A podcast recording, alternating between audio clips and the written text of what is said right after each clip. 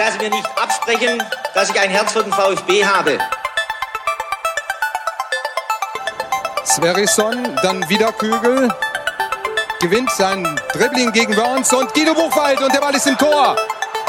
Nach 86 Minuten führt der VfB Stuttgart in Leverkusen mit 2 zu 1. Nach 1950, 52 und 84 gewinnt der VfB Stuttgart zum vierten Mal die Meisterschale.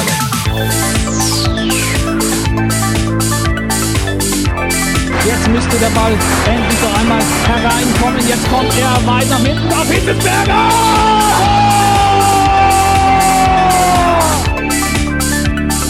Mario Gomez, spitze Winkel, noch einmal nach innen, Pizza hat den Ball und es gibt noch einmal Abstoß vom Tor. Und jetzt ist das Spiel aus und der VfB Stuttgart ist deutscher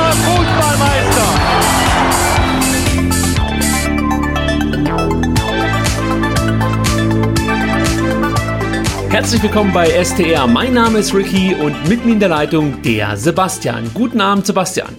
Schönen guten Abend, Ricky.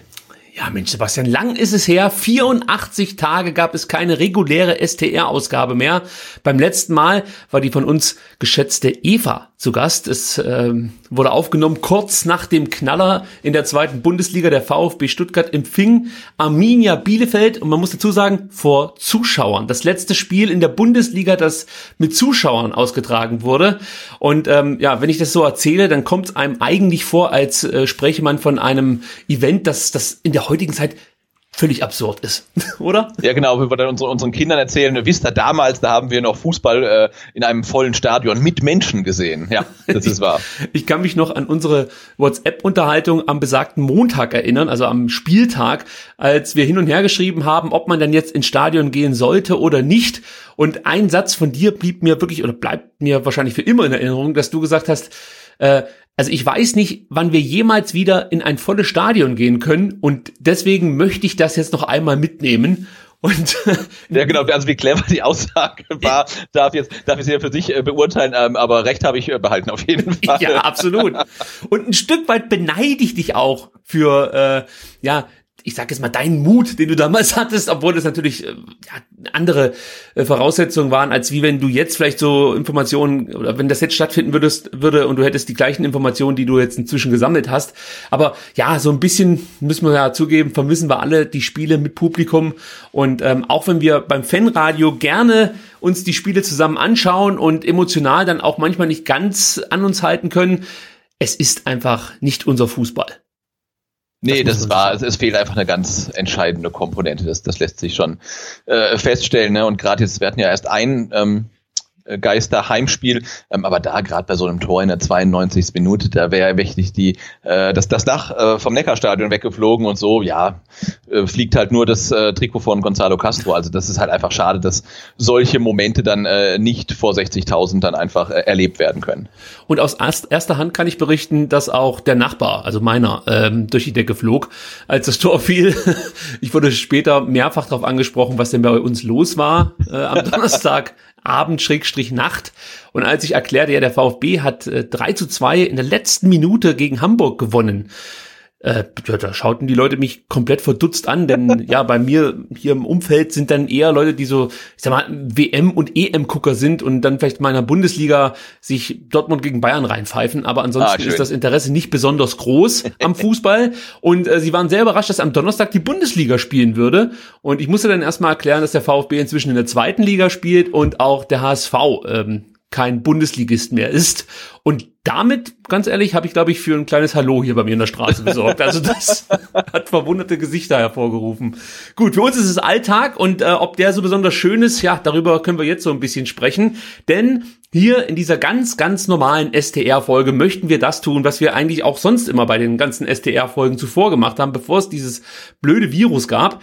Ähm, wir werden über das letzte Spiel sprechen, äh, in dem Fall das Spiel in Dresden, das am Sonntag stattfand. Und wir sprechen so ein bisschen über Themen, die halt rund um den VfB so in den letzten Tagen aufgelaufen sind. Wir verzichten auf eine Gegnervorschau, denn da verweisen wir auf den kommenden Sonntag. Da werden wir dann wahrscheinlich erst ab 13 Uhr, das reicht nämlich, wenn wir ansonsten keine Themen zu besprechen haben, ähm, uns mit dem Spiel VfB Stuttgart gegen Sebastian, weißt du Richtig, Osnabrück. VfL Osnabrück auseinandersetzen und euch da bestmöglich informieren, was uns da so erwartet als VfB-Fans, äh, was äh, Osnabrück so in der letzten Zeit geleistet hat. All das dann beim Fanradio live auf twitch.com slash VfBSTR. Genau, da kann man vielleicht auch nochmal zu sagen, wir hatten ja am letzten Sonntag vor, ähm, diesen Stream nicht nur live über Twitch zu präsentieren, sondern auch live auf YouTube. Das hat äh, nicht funktioniert, nicht weil wir nicht wollten, sondern weil es ähm, ja technische Probleme einfach gab, um die wir dann uns auch während der Live-Aufnahme nicht mehr kümmern konnten und wollten. Ähm, und ich glaube, wir haben dann auch entschieden, dass das ein einmaliges ähm, Experiment war, ähm, was wir dann einfach in Zukunft unterlassen und es wird dann tatsächlich den Livestream nur auf Twitch geben. Genau, das können wir technisch nicht leisten, so könnte man es auch sagen. Auch die Ideen mit ähm, einer eingeblendeten Uhr und so finde ich super. Aber Klasse. bin ich ja leider nicht qualifiziert genug für. Schön fände ich auch, wenn wir zwei Uhren haben, eine, die deine Spielzeit anzeigt und eine, die meine Spielzeit anzeigt. Ja, zwei Realitäten, die da in verschiedenen, ähm, ja, ich sag jetzt mal Podcast-Zimmern hier in Baden-Württemberg stattfinden. Das stimmt. Genau, wir warten jetzt mal ab, wie lange diese Corona-Pause noch dauert und wie lange wir ohne ähm, Zuschauer ähm, uns die Fußballspiele antun äh, dürfen oder müssen. Und wenn das noch länger dauert, dann sind wir vielleicht irgendwann auch in der Lage, mal eine Uhr einzublenden. Aber ähm, aktuell kriegen wir das nicht hin. Wir, wir zählen dann euch lieber ähm, ein paar Mal öfter die Sekunden einfach vor, die wir gerade durch, durchs Bild laufen sehen. So sieht's aus. Und wir scheitern ja momentan schon wieder daran, dass wir Studio Link zum Laufen bekommen. Deswegen müssen wir heute auch wieder auf das gute alte Skype ausweichen. Erstmal sorry dafür. Die Audioqualität wird also nicht ganz so gut sein, wie wir uns das äh, wünschen würden. Aber tja, also wir stehen wieder vor einem unlösbaren Problem und werden es dann hoffentlich nächste Woche doch irgendwie hinbekommen haben, dass wir wieder über Studio Link aufnehmen können. Aber heute soll es ähm, jetzt erstmal über Skype funktionieren und das sieht bislang auch ganz gut aus. Sebastian, lass uns kurz auf das Spiel in Dresden nochmal einen Blick werfen. Sven Mislintat sagt danach einen Satz, der mir im Gedächtnis geblieben ist, und zwar meint er, wir müssen etwas mehr Killer sein. Und ähm, ich glaube, wenn man das ganz grob mal so umreißen will, dann ist das Spiel wirklich ähm, ja ein gutes Beispiel dafür, dass der VfB eben kein Killer in der Saison ist, sondern irgendwie ein Problem damit hat, äh, so eine Geilheit, sage ich jetzt ganz bewusst, ähm, für Tore zu entwickeln. Ja, ähm, siehst du das auch so? Ja, absolut, gar keine Frage. Das haben wir auch schon während der Live-Übertragung gesagt. Ne? Das ist so ein Spiel, ja, also jetzt äh, nichts gegen Dynamo Dresden, aber es ist der Tabellenletzte und der kommt mehr oder weniger ohne Training und spielt ohne Zuschauer äh, im, in der heimischen, im heimischen Stadion. Und viel einfachere Gegner äh, kommen nicht. Und du hattest eigentlich eine gute Grundlage mit dem frühen Führungstor. Das ist eine gute Grundlage, um halt dann einen müder werdenden, individuell nicht so stark besetzten Gegner ähm, eigentlich dann klar zu schlagen. Und der VfB scheint aber nicht äh, den, den, den Willen zu haben, wirklich das Ding mal richtig klar zu gewinnen. Ne? Also das ist so, äh, also so hoch springen, dass man halt gerade übers Hindernis kommt, aber auch keinen Zentimeter höher. So das ist so mein Eindruck auch. Also diese, diesen Killerinstinkt, den fehlenden, den Misslint hatte anspricht, den, den, den würde ich auch attestieren. Mit dem Thema beschäftigen wir uns gleich noch ein bisschen intensiver. Wir werden heute auch nicht ganz so ausführlich die Analyse betreiben, wie das ähm, ja eigentlich von, von uns bekannt ist, sondern werden es etwas grober gestalten. Aber ähm, wir müssen ganz kurz nochmal über Roberto Massimo sprechen, der zum zweiten Mal nicht im Kader dabei war. Ähm, deine Meinung grundsätzlich, ist das eine richtige Maßnahme von Pellegrino Matarazzo, Massimo erstmal ich sag mal, zu schützen nach seinen zwei Böcken, die er da in Kiel geschossen hat? Jetzt ohne äh, irgendwelches Insiderwissen zu haben, was die zwei miteinander besprochen haben, wie ähm, seine, sein Ausschluss aus dem Kader ähm, kommuniziert, würde ich, würd ich sagen, nö. Also er, er macht zwei Fehler, passiert halt, ne? Ähm, aber es, ich finde, man muss ja eigentlich das Signal senden, hey, äh, Fehler werden nicht bestraft. Du hast im nächsten Spiel wieder die Chance, das, das gut zu machen, dich wieder reinzuhängen. Wenn natürlich der Trainer das dem Spieler gut vermittelt, dann kann das natürlich eine, eine richtige Maßnahme sein. Wenn der Trainer spürt, hey, der ist komplett verunsichert nach, nach so einem Spiel, dann mag das die richtige richtige Maßnahme sein. Aber jetzt nur mal schnell drauf geguckt von außen, ähm, junger Spieler, zwei Fehler gemacht äh, und dann gleich für zwei Spiele aus dem Kader rausgeflogen. Ja, finde ich ähm, ein bisschen harsh und wäre für mich nicht das richtige Signal. Aber wie gesagt, ich kann mir nicht ähm, anmaßen zu beurteilen, wie das kommuniziert wurde. Ich kann es versuchen, ähm, aufzuklären, wie das Ganze kommuniziert wurde. Und zwar hat äh, Pellegrino Materazzo sich dazu geäußert. Und das fand ich ganz interessant. Ich lese das mal vor, was äh, Pellegrino dazu gesagt hat. Er meinte, es mag ein bisschen hart rüberkommen, aber ich möchte Robbie für etwas schonen. Ihm, äh, ihm die Zeit geben, um sich zu erholen, um runterzukommen. Danach greift er wieder an. Er hat für die Maßnahmen vollstes Verständnis. Er spürt, dass er die komplette Unterstützung von der Mannschaft und vom Trainerteam hat. Robbie wird weiter Spiele machen. Es ist nur eine Frage der Zeit. Das sagt Pellegrino Matarazzo. Und im Prinzip bin ich ähm, ja eigentlich der gleichen Meinung wie du. Ich sehe es eigentlich auch immer so, wenn es irgendwie schief lief, dann ähm, sollte man schnellstmöglich, also das beste Beispiel ist immer, wenn du vom, Pferd fällst, dann sollst du schnell wieder ähm, aufsteigen und ähm, ja, bloß keine Ängste entwickeln sozusagen. Und so sehe ich es auch ein Stück weit, dass man eigentlich versuchen muss, ihn so schnell wie möglich wieder einzubinden. Aber auf der anderen Seite kenne ich natürlich Roberto Massimo nicht, weiß nicht, wie er mit solchen Rückschlägen umgeht. Also auf dem Platz in Kiel sah es ja schon so aus, als ob es ihm wirklich extrem viel oder es stark belasten würde, was da so passiert ist. Und äh, dann ist es vielleicht ein Typ, der dann einfach wirklich mal eine Woche Pause braucht. Und ähm, von daher vertraue ich da jetzt einfach mal auf Pellegrino Materazzos ja, ähm, Fähigkeiten in die Spieler reinzuhorchen und er kennt sie natürlich auch besser und dann die richtigen Rückschlüsse daraus zu ziehen.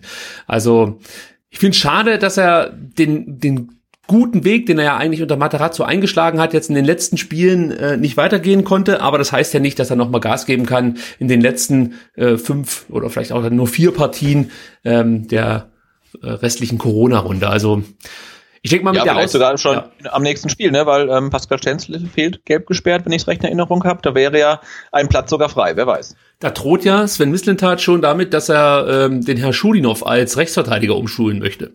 Das scheint das neue Hobby ähm, der VfB-Verantwortlichen zu sein, Offensive rechts außen irgendwie ja. nach, nach rechts hinten zu beordern. Also entweder finden sie da wirklich niemanden, der es nur halbwegs besser könnte, äh, oder ähm, ja, ich weiß nicht, ähm, das hat sich jetzt Sven Mislintat und Tim Walter hat er damit angefangen, zur Aufgabe gemacht, wir kriegen die offensiven Jungs so weit hin, dass sie auch defensiv in Erscheinung treten können. Wobei natürlich die, wenn man das so sagen kann, Schnittmenge im modernen Fußball dann auch relativ klein ist, weil äh, man sieht das bei Hakimi in Dortmund zum Beispiel, ist eigentlich so der ideale Außenverteidiger inzwischen, der wahrscheinlich auch gut als, als klassischer Rechtsaußen spielen könnte äh, und, und, und immer noch eine Menge Qualität auf den Platz bringen würde.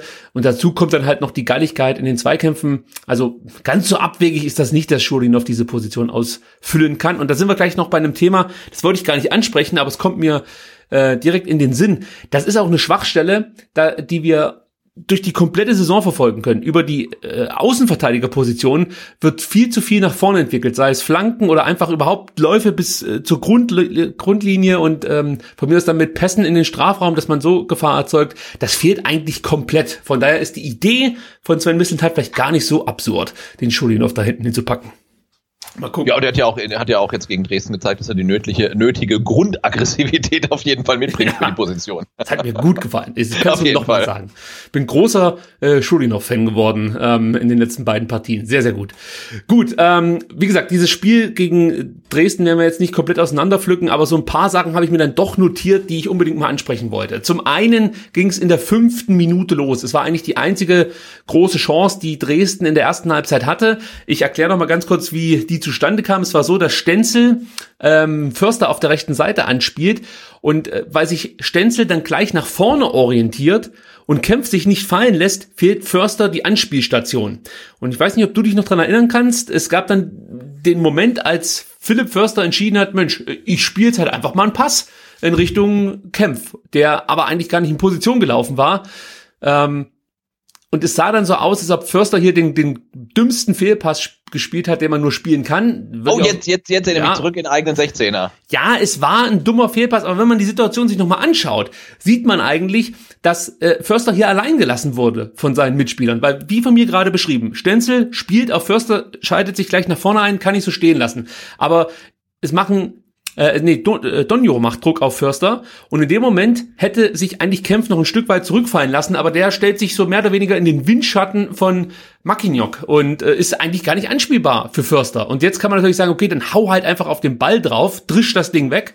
Aber könnte ich mir auch vorstellen, dass es dann die Ansage gibt, das müsst ihr spielerisch lösen. Und dann denkt er, okay, dann versuche ich das jetzt und äh, versuche Kämpf anzuspielen. Und das war sehr verzweifelt, verzweifelt, muss man sagen. Der Ball landet am oder im eigenen Strafraum eigentlich bei Mackignock, der den dann gegen Kempf behaupten kann, auf Donjo ablegt und der aus spitzen Winkel dann wirklich das, das Tor nur knapp verfehlt.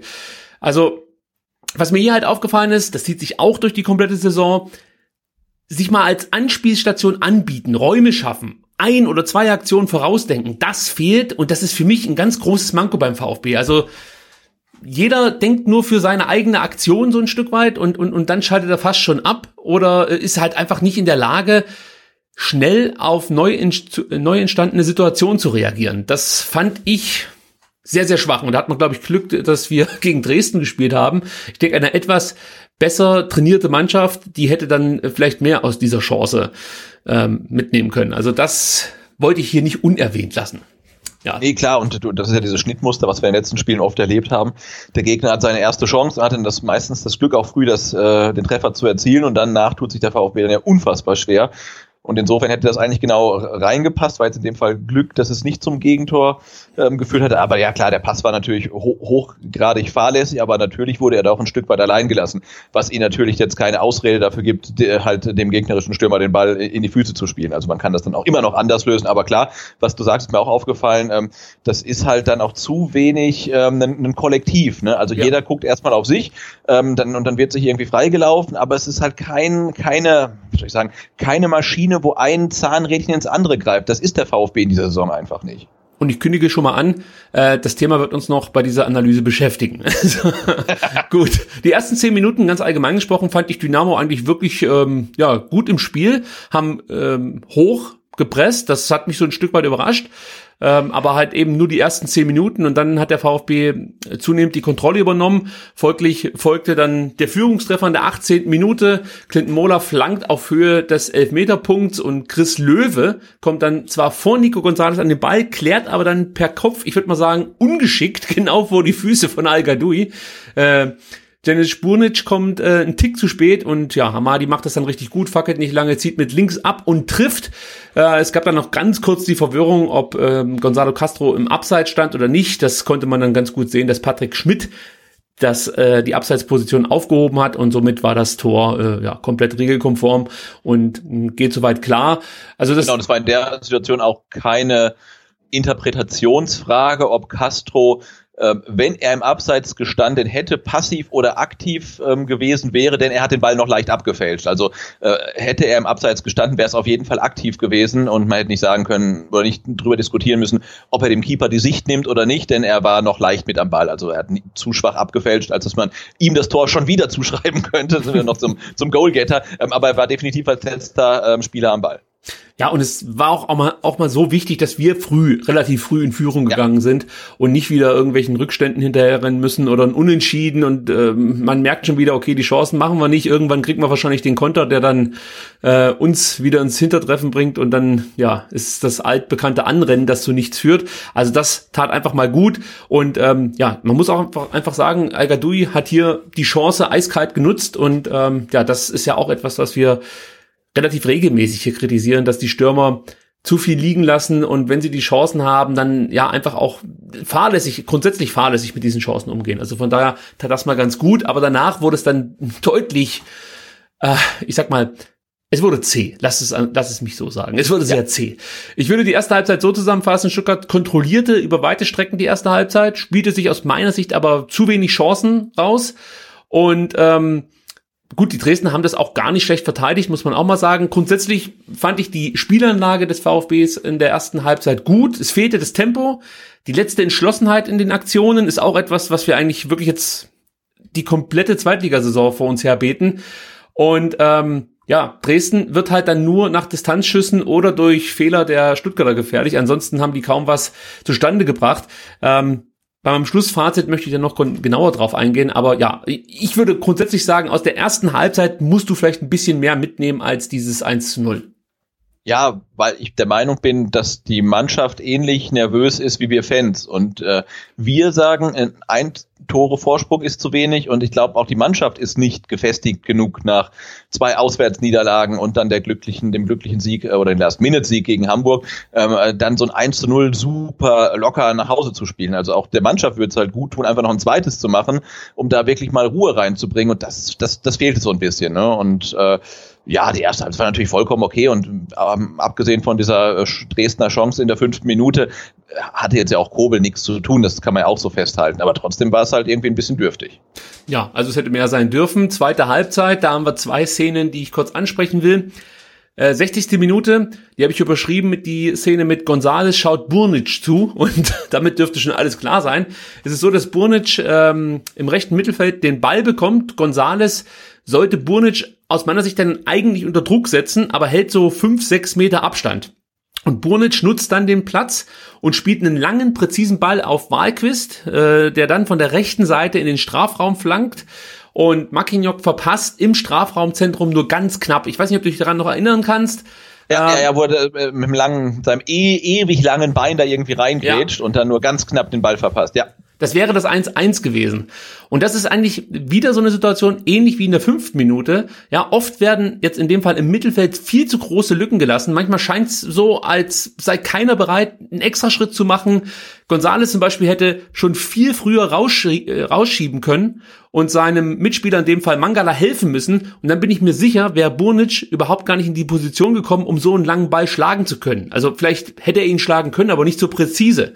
Und das ist auch wieder etwas, das, das, das haben wir wirklich in jeder Partie, dass unsere Spieler irgendwann ja nur noch begleitend mit dabei sind und nicht mehr ähm, ja den, den vollen Einsatz zeigen und so in die Zweikämpfe gehen, wie wie ich mir das vorstellen würde. Also gerade dieses Pressing, das der VfB ja dann und wann auch schon gut gezeigt hat, also gerade auch äh, ein hohes Pressing, sie, die können das. Ich erinnere mich da an das Osnabrück-Spiel, wo man früh gepresst hat und das sah auch gut aus.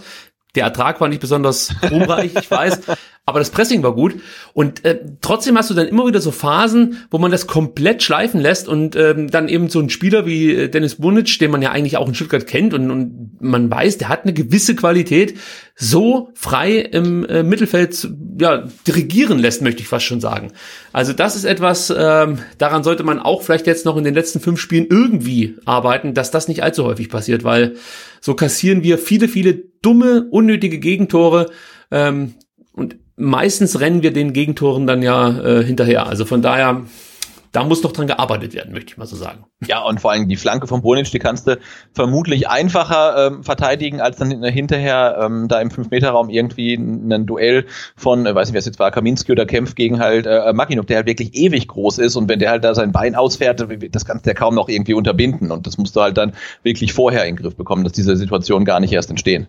Kempf ist übrigens komplett eskaliert bei dieser Situation und ähm, ja, ich kann ihn auch verstehen, weil das halt so eine unnötige Chance war. Und äh, du hast es ja gerade schon angesprochen. Die Mannschaft ist nicht so gefestigt, dass ein 1 zu 0 gegen den untrainierten Tabellenletzten der zweiten Liga ausreicht, um äh, besonders sicher aufzutreten.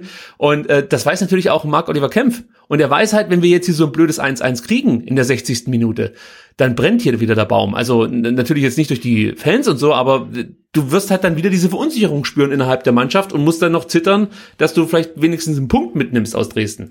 Und äh, ja, genau diese Unkonzentriertheiten, die müssen jetzt abgestellt werden in den letzten fünf Spielen. Danach können sie von mir aus dann wieder ähm, verpeilt durch die Gegend latschen, aber bitte die letzten fünf Spiele etwas konzentrierter. Das würde ich befürworten. Ähnlich vielleicht. Ja, vor allen Dingen sind ja Gegner, die jetzt noch darauf äh, noch anstehen, gegen die reicht ja vermutlich eine konzentrierte und engagierte Leistung, ähm, um gegen die zu gewinnen. Ne? Da kommt jetzt kein, kein Bielefeld mehr, kein Hamburg mehr ähm, oder ein Heidenheim. Also das sind Gegner, die sollte der VfB schlagen können, wenn man konzentriert zu Werke geht.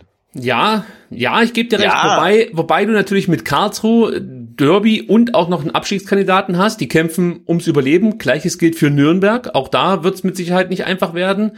Äh, einfach Darmstadt. Ist kein, einfach ist kein Spiel. Okay. Aber, aber nee, äh, keine Mannschaft äh, ähm, kann, reicht jetzt ja von der Qualität eigentlich ähm, an den VfB ran. Ja, das ja, zeigt auch die Tabelle. Und ähm, wenn du die Spiele nicht gewinnst, dann hast du entweder brutal viel Pech oder du bist halt irgendwie zu unkonzentriert oder nicht engagiert genug. Und ähm, ja, also das werden wir jetzt sehen, mit welchem Mindset dann der VfB in diese restlichen Spiele reingeht. Ja, da bin ich auch gespannt.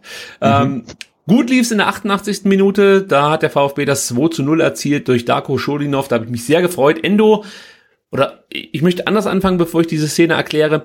Äh, wir hatten ja wirklich die komplette zweite Halbzeit eigentlich so ein dahintraben, möchte ich mal sagen, der VfB-Spieler. Und in der 88. Minute kommt Endo mal auf die Idee, 22 Meter vom Dresdner Tor einfach nur ganz kurz anzutreten und ein bisschen Tempo ins Spiel zu bringen. Und zack, entsteht gleich diese Situation daraus. Der Ball landet zwar etwas zufällig bei Schulinov, der diesen dann aus meiner Sicht aber sehr gekonnt rechts raus auf Castro legt und Castro flankt dann auf die andere Strafraumseite. Clement versucht es direkt, fand ich übrigens gut, ja, dass er da Guter Versuch, den, ja. ja, den Mut hat, den auch direkt zu nehmen, weil ja, wir wissen es, Philipp Clement, der ähm, hat schon so seine Problemchen hier in Stuttgart und da musste er erstmal die Eier haben, den Ball dann wirklich direkt in diese Situation einfach dann auch ähm, zu versuchen. Der Schuss wird dann abge abgeblockt von, von Dresdner Torhüter Broll und ähm, ja, der lässt das Ding abklatschen und dann steht Schulinov goldrichtig und stochert den Ball ins Tor. Und ja, du hast es vorhin schon angesprochen, der Einsatz passt bei dem Jungen und von daher freut man sich natürlich dann besonders, wenn er sich dann auch belohnt mit so einem. Ja, vor allem, weil Schulinov ja, glaube ich, ja, so in der 88. Minute auch unser Rechtsverteidiger war. Also er musste dann auch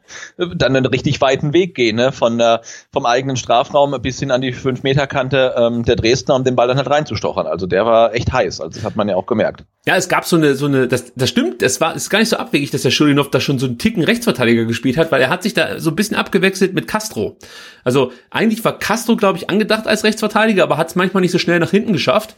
Und dann hat der Schulinov, äh, Schulinov einfach mitgeholfen. Also das sah wirklich gut aus. Dann hat sich da. Ja, wir hatten ja die, die eine Situation, der Stenzel musste angeschlagen raus, dann hat Castro, glaube ich, erst hinten rechts verteidigt, ja. dann gab es diese eine Situation, über die wir uns auch etwas aufgeregt haben, da wird, äh, der steht Castro nicht optimal, ähm, sein, sein Gegenspieler ist besser äh, positioniert und äh, anstatt dem halt äh, möglichst schnell herzulaufen, reklamiert Castro erstmal auf Abseits. Und das war, glaube ich, so die letzte Situation, in der ich ihn dann auf dem Feld als Rechtsverteidiger gesehen habe, weil danach hat dann äh, äh, ja Schulinov da den, den, den Posten übernommen und hatte dann auch ja, gleich so ein bisschen mehr ähm, Aggressivität äh, oder mit mehr Aggressivität diese Rolle interpretiert. Du erinnerst dich an die eine Situation, wo der Ball schon im, im Tor aus war, aber noch kurz weitergespielt wurde und er dann mal nur auf äh, Verdacht statt zu reklamieren lieber seinen Gegenspieler versucht hat umzugrätschen, um wirklich sicher zu gehen, ähm, dass da auch keine Gefahr entsteht. Also das hat mir sehr gut gefallen. Natürlich erinnere ich mich daran. Das ist ab, absolut abgespeichert und ich erinnere mich auch an seinen 100 Meter Sprint, den er einmal angezogen hat. Ähm, ich glaube, das war schon war es schon in der Nachspielzeit oder kurz davor, aber relativ gegen Ende des Spiels, da, da zieht er einmal einen 100-Meter-Sprint an, kommt sogar noch an den Ball ran, kurz vor der Eckfahne und versucht dann da so ein bisschen äh, Zeit zu schinden. Ja. Also er war sich dafür nicht zu schade und das ist ja genau das, das haben wir auch im Fanradio besprochen, dass ich so ein Stück weit von Spielern erwarte, die eingewechselt werden. Da möchte ich einfach sehen, dass die wirklich in den wenigen Minuten, die sie haben, versuchen, ähm, so ein Stück weit das aufzuholen, was die Mitspieler in den, keine Ahnung, 70 Minuten davor leisten mussten. Also sei es Kilometer auf dem Platz, Sprints. Also da muss halt einfach wirklich die Luzi abgehen. Und das äh, sehe ich nicht von jedem, der eingewechselt wird. Aber Darko Schulinov bringt das eigentlich immer mit rein. Und das gefällt mir sehr, sehr gut. Also wäre mal interessant, ihn von Beginn an zu sehen, aber das dann auch direkt so durchziehen kann über, was weiß ich, 50, 55 Minuten. Wenn ja, dann, ähm, ja, freue ich mich auf die nächsten Spiele. Ganz ehrlich. Gut, Jetzt muss ich natürlich auch so ein kleines Fazit ziehen für die zweite Halbzeit. Das fällt nicht ganz so positiv auf, muss ich, äh, aus, muss ich ganz ehrlich sagen. Ich fand nämlich in der zweiten Halbzeit macht der VfB viel zu wenig. Man merkt, man merkt der Dresden eigentlich immer diesen Trainingsrückstand an und dennoch schaffte es der VfB nicht früh für klare Verhältnisse zu sorgen. Und wenn man sich überlegt, zwei Schüsse aufs Tor, ja, eine negative Zweikampfbilanz und einige, wirklich einige unnötige Ballverluste, äh, dann bin ich der Meinung, das sollte schon zu denken geben. Also ich möchte jetzt nicht so weit gehen und, und, und das jetzt besonders kaputt reden, diesen Sieg. Das, das ist im Endeffekt okay. Man kann auch einfach mal dreckig gewinnen und dann das Ding abhaken und Feierabend. Aber das war jetzt qualitativ nicht so viel besser als zum Beispiel ähm, ja die erste Halbzeit gegen Kiel oder ja Teile der äh, oder die Anfangsphase gegen Wien Wiesbaden. Also aus meiner Sicht musst du auf jeden Fall noch eine Schippe drauflegen, um dann Gegner wie Osnabrück oder ähm, natürlich dann auch den KSC zu besiegen. Also das dürfte nicht ausreichen, um die nächsten Spiele siegreich zu bestreiten. Nee, mir war das auch zu wenig. Ähm, also ich hatte es ja auch ähm, am, am, Sonntag schon gesagt, ich meine, wir haben die ersten zwei Auswärtsspiele nach der äh, Corona-Pause verloren. Insofern ist natürlich immer, wenn man dann sagt, hey, wir haben 2-0 auswärts gewonnen, ich bin trotzdem unzufrieden, dann steht man gleich so als, als unverbesserlicher Brudler da. Ähm, ja, aber wie gesagt, das war der Tabellenletzte mit, mit riesigem Trainingsrückstand. Ich habe auch äh, heute im Kicker gelesen, ähm, dass Kauczynski gesagt hatte, er hätte auch gerne ähm, offensiv gewechselt, musste aber dann tatsächlich Defensivkräfte ähm, auswechseln, äh, weil die halt einfach platt waren. Ich glaube, Wahlquist war es in dem Fall, mhm. ne? den hätte er gerne draufgelassen, aber der konnte halt schlichtweg nicht mehr. Ähm, in, insofern, ja, muss, musste einfach ein bisschen mehr rausspringen als ein jetzt je nach ähm, ähm, lesweise schmeichelhafter 2-0-Sieg oder ich glaube der VfB-Account offiziell hieß es äh, effizient. Ja. also das kannst du interpretieren, wie du möchtest. Klar, du hast auch nicht viel mehr als diese zwei Torchancen, machst halt zwei Tore. Der Gegner hat anderthalb, eine vielleicht hochgerechnet Torchance, macht kein Tor. Ja, effizient, ähm, aber da darf es einfach ein bisschen, bisschen mehr sein. Ich finde auch so in der Kommunikation hinterher wünsche ich mir da eigentlich auch dann von, von Materazzo und von, von Mislit auch ein bisschen mehr Unzufriedenheit eigentlich. Also klar, der Killerinstinkt fehlt, aber das klingt so wie, wir haben 3-0 gewonnen, hätten aber eigentlich 7-0 gewinnen müssen. Nee, wir haben es halt 2-0 gewonnen und auch das war jetzt nicht über 90 Minuten so bombensicher. Nee. Ne? Also da, da, da fehlt mir so ein bisschen diese, diese Gier, diesen Killerinstinkt, den Missintat ähm, bei den Spielern einfordert, der fehlt mir halt auch dann tatsächlich so ein bisschen bei den Menschen, die dann hinterher vom, vom Mikrofon stehen ähm, und dann auch mal sagen, hey, das war jetzt okay, drei Punkte, darum geht's, aber da, da erwarten wir einfach mehr, wenn wir als Tabellenzweiter gegen den Tabellenletzten spielen für alle, die uns jetzt vielleicht ein Stück weit zu hohe Erwartungshaltung vorwerfen möchten. Äh, ich mache der Mannschaft halt den Vorwurf, dass zwischen einem untrainierten Tabellenletzten und dem ambitionierten Tabellenzweiten kein Klassenunterschied festzustellen war. Das will ich halt einfach sehen. Also ich weiß nicht, ob das ein zu hohes Anspruchsdenken ist, aber Dresden, und ich fand den Spruch so cool, deswegen bringe ich ihn nochmal, auch wenn er, glaube ich, in jeder Berichterstattung fiel, kam wirklich vom Balkon, ist da angetreten, wirklich auf der letzten Rille sozusagen, und der VfB musste alles, was er an dem Nachmittag so in die Waagschale werfen konnte, in selbige werfen. Und stand am Ende zwar als verdienter Sieger da und ähm, ja war auch nie groß gefährdet, die drei Punkte nicht zu äh, nicht einzufahren, aber ja, also wenn das Spiel jetzt 1-1 ausgegangen wäre, ja, dann wäre es vielleicht auch keine ganz große Überraschung gewesen. Also allein nochmal diese, diese Zweikampfbilanz, die möchte ich unbedingt nochmal placken, weil normal gucke ich nicht so häufig auf Zweikampfquoten, aber das fand ich schon interessant. Die Dresdner haben 61 Prozent Zweikämpfe gewonnen und der VfB 39 Prozent.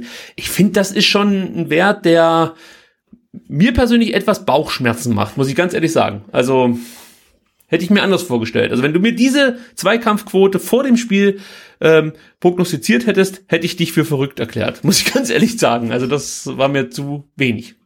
Ja, und du wünschst dir eigentlich ein Spiel, äh, bei dem du halt nach 80 Minuten, nach 75 Minuten sagen kannst, hey, jetzt, äh, weiß ich nicht, wette ich mal, jetzt, je nachdem, wie viel ihr verdient, 100 Euro auf den VfB, weil es ist safe, ne? Das Spiel ist einfach gewonnen. Und das war am, am Sonntag nicht der Fall. Das war erst in der 88. Minute der Fall, wo du sagst, okay, jetzt sind wir endgültig durch. Aber mit diesem 1 zu 0 nur und einem VfB, der den Gegner jetzt auch nicht an die Wand spielt und nicht drückend überlegen ist, weder spielerisch noch ähm, von der ähm, Aggressivität her, da, da, hast du doch immer irgendwie im Hinterkopf, da muss ja nur mal eine Ecke freistoßen, ne, als am Ende noch ähm, dann Patrick Ebert eingewechselt wurde. Der hatte noch ein paar äh, Freistoßsituationen, die er immer lang reingelöffelt hat auf Mackinock und das war, es wurde nie wirklich gefährlich, aber ähm, ja, der VfB zeigt sich dann ja auch bei den Klärungsversuchen im eigenen 16er jetzt nicht so super souverän. Und wie schnell kommt es dann halt äh, zu einem Foulspiel aus Versehen oder irgendeinem dämlichen Handspiel, selbst wenn es kein Handspiel ist, sondern man wird angeschossen. Also ja, das, ähm, da, da wünsche ich mir einfach ein Spiel, wo ich eigentlich sagen könnte nach 70, 60 Minuten, ähm, du, ich kann jetzt eigentlich ausschalten und spazieren gehen, weil das Ding ist einfach durch. Und ähm, das, das war es halt definitiv nicht.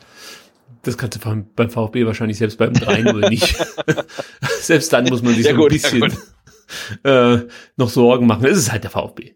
Wir wissen es ja im Endeffekt auch. Genau, aber, aber am Ende bleibt natürlich auch zu sagen, es waren ähm, drei wichtige Auswärtspunkte, die umso wichtiger sind, weil die Konkurrenz auch ähm, gewonnen hat. Wirklich die ersten vier haben alle gewonnen. Insofern waren das super ähm, wichtige drei Punkte, Tabellenplatz zwei verteidigt.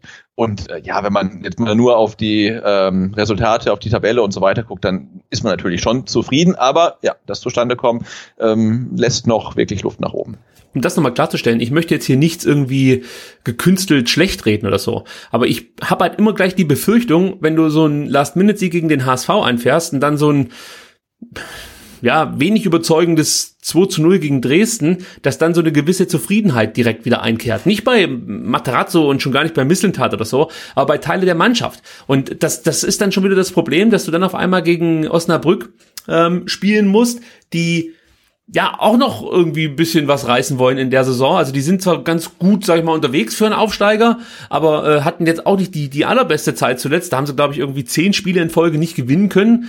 Äh, da kommen wir dann wie gesagt am Sonntag nochmal drauf zu sprechen. Haben jetzt die letzten zwei Spiele nicht verloren, das äh, Spiel gegen Fürth sogar gewonnen. Ähm, Jetzt gucke ich nochmal nach, nicht, dass ich jetzt wieder Quatsch erzähle. Jetzt habe ich mich wieder selber in die Situation gebracht, dass ich nicht mehr genau weiß. Genau, genau also gegen Fürth, äh, da lagen sie 2 zu 0 zurück und ähm, haben es dann noch zu einem Nee, gegen Fürth haben sie gewonnen, jetzt haben wir es. Und gegen Regensburg, ich weiß auch nicht, warum ich die beiden Mannschaften immer durcheinander bringe. Fürth und Regensburg, da muss ich immer zweimal hingucken. Also gegen Fürth haben sie gewonnen am 28. Spieltag und am 29. Spieltag lagen sie 0 zu 2 gegen Regensburg zurück und kamen dann noch durch zwei Alvarez-Tore zum Ausgleich. Aber ich kann euch schon mal die Sorge nehmen, der äh, Topscorer der Osnabrücker wird am Sonntag nicht auflaufen, da er gelb gesperrt fehlen wird. Also das ist schon Ausgezeichnet. Mal, ja, ja eine gute Botschaft. Aber zurück ja. zum Spiel in Dresden und äh, ich möchte noch fünf Spieler kurz ähm, ja, besprechen, relativ äh, oberflächlich, das gebe ich schon mal zu. Und Sebastian, wenn du dann noch was dazu beitragen möchtest, kannst du mich gerne unterbrechen. Ansonsten fange ich jetzt mal an mit Clinton Mola, der mir wirklich sehr, sehr gut gefallen hat als Linksverteidiger. Und man muss an der Stelle nochmal sagen, Clinton Mola ist jetzt nicht unbedingt Linksverteidiger im klassischen Sinne. Eigentlich ist es eher ein zentraler Spieler, ein Spieler fürs defensive Mittelfeld, auch für die Innenverteidigung, aber ich glaube, seine, seine Lieblingsposition ist wirklich der klassische Sechser und das hat er auch äh, in der Chelsea-Jugend schon gut gespielt. Spielt jetzt hier aber auch beim VfB einen sehr guten Linksverteidiger, hatte die beste Passquote aller VfB-Spieler mit 93 Prozent und das heißt schon was, wenn da zum Beispiel ein Holger Badstuber mit auf dem Platz steht und auch ein Pascal Stenzel. Ähm, führte viele Zweikämpfe mit die meisten, und zwar 14. Leider Gottes gewann er nur vier, aber wir haben ja vorhin schon über die Zweikampfquote allgemein der ganzen Mannschaft gesprochen. Von daher ist da nicht nur bei ihm Steigerungsbedarf. Und ansonsten, was mir auch aufgefallen ist, für so einen jungen neuen Spieler auch, dass er schon sehr gut ins Spiel mit eingebunden war jetzt gegen Dresden. Also die viertmeisten Ballkontakte, das war wirklich ein guter, guter Auftritt von Clinton Mola. Und äh, ja, ich freue mich auf die nächsten Spiele von Ja, absolut, oder? genau. Also er, er, musste jetzt äh, in Dresden äh, mit der Passquote aber zumindest ja nicht gegen Holger Bartstuber äh, äh, konkurrieren, ne, weil der ja gar nicht dabei war. Ach, natürlich, hast du absolut und, recht. Äh, aber trotzdem ist 93 Prozent stark. Gerade jetzt Holger Bartstuber 95 gehabt, der sind 93 richtig stark. Und ja. nee, also das ist jetzt auch bei Moller echt richtig schnell gegangen von ähm, spielt gegen HSV links hinten und ich mache mir vor dem Spiel Gedanken bis hin zu jetzt äh, ja 180 Minuten auf der Position und man denkt sich, oh, das ist schon ganz ordentlich ordentlich und man darf nicht vergessen, er hat äh, den Assist gegeben zum 1 zu 0. Ja, absolut. Also das hat sich sehen lassen können. Marc Oliver Kempf mit seinem aus meiner Sicht besten Spiel seit seiner Verletzung. Gut, so viel hat er natürlich noch nicht gemacht, aber ich wollte es trotzdem mal hervorheben. Äh, ich fand ihn sehr wichtig für den Spielaufbau, gute Passquote, die zweitmeisten Ballkontakte. Das war der Marc Oliver Kempf, den wir eigentlich ja aus der Hinrunde kannten und ähm, natürlich auch aus der ähm, ja, Bundesliga-Zeit beim VfB Stuttgart. Also das war mal wieder ein sehr guter Auftritt, fand ich, von Marc-Oliver Kempf. Ja. Ja, genau. Wir haben jetzt halt in der Innenverteidigung tatsächlich so ein kleines Luxusproblem, weil wir äh, mit äh, was Kempf, Kaminski, Phillips und Bartstuber jetzt wirklich äh, ja eigentlich vier Innenverteidiger haben, die eigentlich auch alle startelftauglich sind. Also da hat jetzt Pellegrino Materazzo die die Qual der Wahl. Also mein Innenverteidiger-Pärchen ist glaube das gleiche wie dein Innenverteidiger-Pärchen. Ich würde mit Bartstuber und Kempf spielen. Ja, ich auch. Gut. Weil wir werden es ja auch am Sonntag kurz thematisiert. Genau. Ähm, Kaminski wirkt noch nicht immer so super äh, sicher und er kommt halt aus einer ewig langen Verletzungspause und ich sehe dann auch keinen Grund darin, warum er jetzt wirklich jedes Spiel über 90 Minuten machen muss und dann nicht einfach mal auch wieder ein Spielpause machen darf oder muss. Ähm, ähm, ja, aber also mein ähm, Verteidiger, Innenverteidiger Paar in Osnabrück, nee, nicht, gegen Osnabrück wäre auch äh, Bart Stuber und Kempf, ja. Das wird dann spannend sein, wie es dann am Sonntag entschieden wird von Pellegrino Genau, wahrscheinlich Philips, Philips und Kaminski. ja. Karasor, wieder in die Innenverteidigung. Karasor und Endo, ja, irgendwie sowas. okay, Nico Gonzalez möchte ich auch erwähnen. Wichtiger Kämpfer, habe ich absichtlich so hier bei mir in den Notizen vermerkt. Gewann sieben seiner acht Zweikämpfe. Dazu hat er noch vier Dribblings versucht. Das waren die meisten aller Feldspieler. Also auch die Torhüter haben nicht mehr probiert. Ich weiß nicht, warum ich Feldspieler geschrieben habe. Und äh, davon gewann er aber immerhin drei. Äh, also auch das ist ein guter Wert. Aus meiner Sicht wurde er in Dresden zu wenig von seinen Mitspielern eingesetzt, weil diese Qualitäten, die er da hat, also zum einen seine starken Dribblings, zum anderen diese Kampfbereitschaft auf dem Platz und dann auch diese clevere Zweikampfführung. Wir haben ja da auch drüber gesprochen im Fanradio. Wenn er dann den Ball vielleicht nicht gewinnen kann, dann zieht er immerhin noch das Foul. Das kann man natürlich dann hier und da auch häufiger mal ähm, gewinnbringend, möchte ich sagen, einsetzen. Also ich fand Nico Gonzalez nicht ganz so stark wie gegen Hamburg jetzt in Dresden, aber wieder einer der besten. Ja, es kommt mir ein bisschen so vor, als hätte er jetzt ähm, spät in der Saison, aber immerhin irgendwie so die zweite Liga ähm, angenommen. Ne? Also er liegt weniger auf dem Boden in, in einem Zweikampf, weil ich erinnere mich am Anfang der Saison, da war eigentlich jeder Zweikampf gegen äh, Nico Gonzalez resultierte darin, dass er auf dem Boden lag und meistens wurde es nicht abgepfiffen. Also er fiel einfach viel zu schnell mhm. und ähm, ich finde, er hat so ein bisschen ja an Robustheit zugelegt. Also ich glaube, die hat er vorher schon gehabt, aber nicht eingesetzt und mittlerweile hat er, glaube ich, irgendwie so ein Gespür dafür, was gepfiffen wird, was nicht gepfiffen wird, wie die ähm, Verteidiger der Gegner halt so drauf sind und ja, macht er jetzt halt eine, eine richtig, spielt eine richtig gute Rolle und am Anfang der Saison hatte ich immer so das Gefühl, dass er irgendwie ja physisch einfach noch ja noch zu sehr ein Leichtgewicht ist. Und jetzt zeigt er halt, das ähm, ist nicht mehr so. Und gerade auch ja gegen HSV Paradebeispiel, ne, wer sich da wirklich in dem Zweikampf durchsetzt, die Linie runtergeht, dann nach innen zieht und hat den Gegner da an sich dran, fällt nicht hin, sondern zieht das Ding halt wirklich durch. Das sieht man jetzt ähm, häufiger bei ihm und das gefällt mir sehr, sehr gut. Ja, also da gehe ich komplett mit. Hamadi Al-Gadoui, den müssen wir auch noch erwähnen, denn der gewinnt seine Luftduelle. Das ist ganz wichtig, wenn er so als Wandspieler fungieren soll.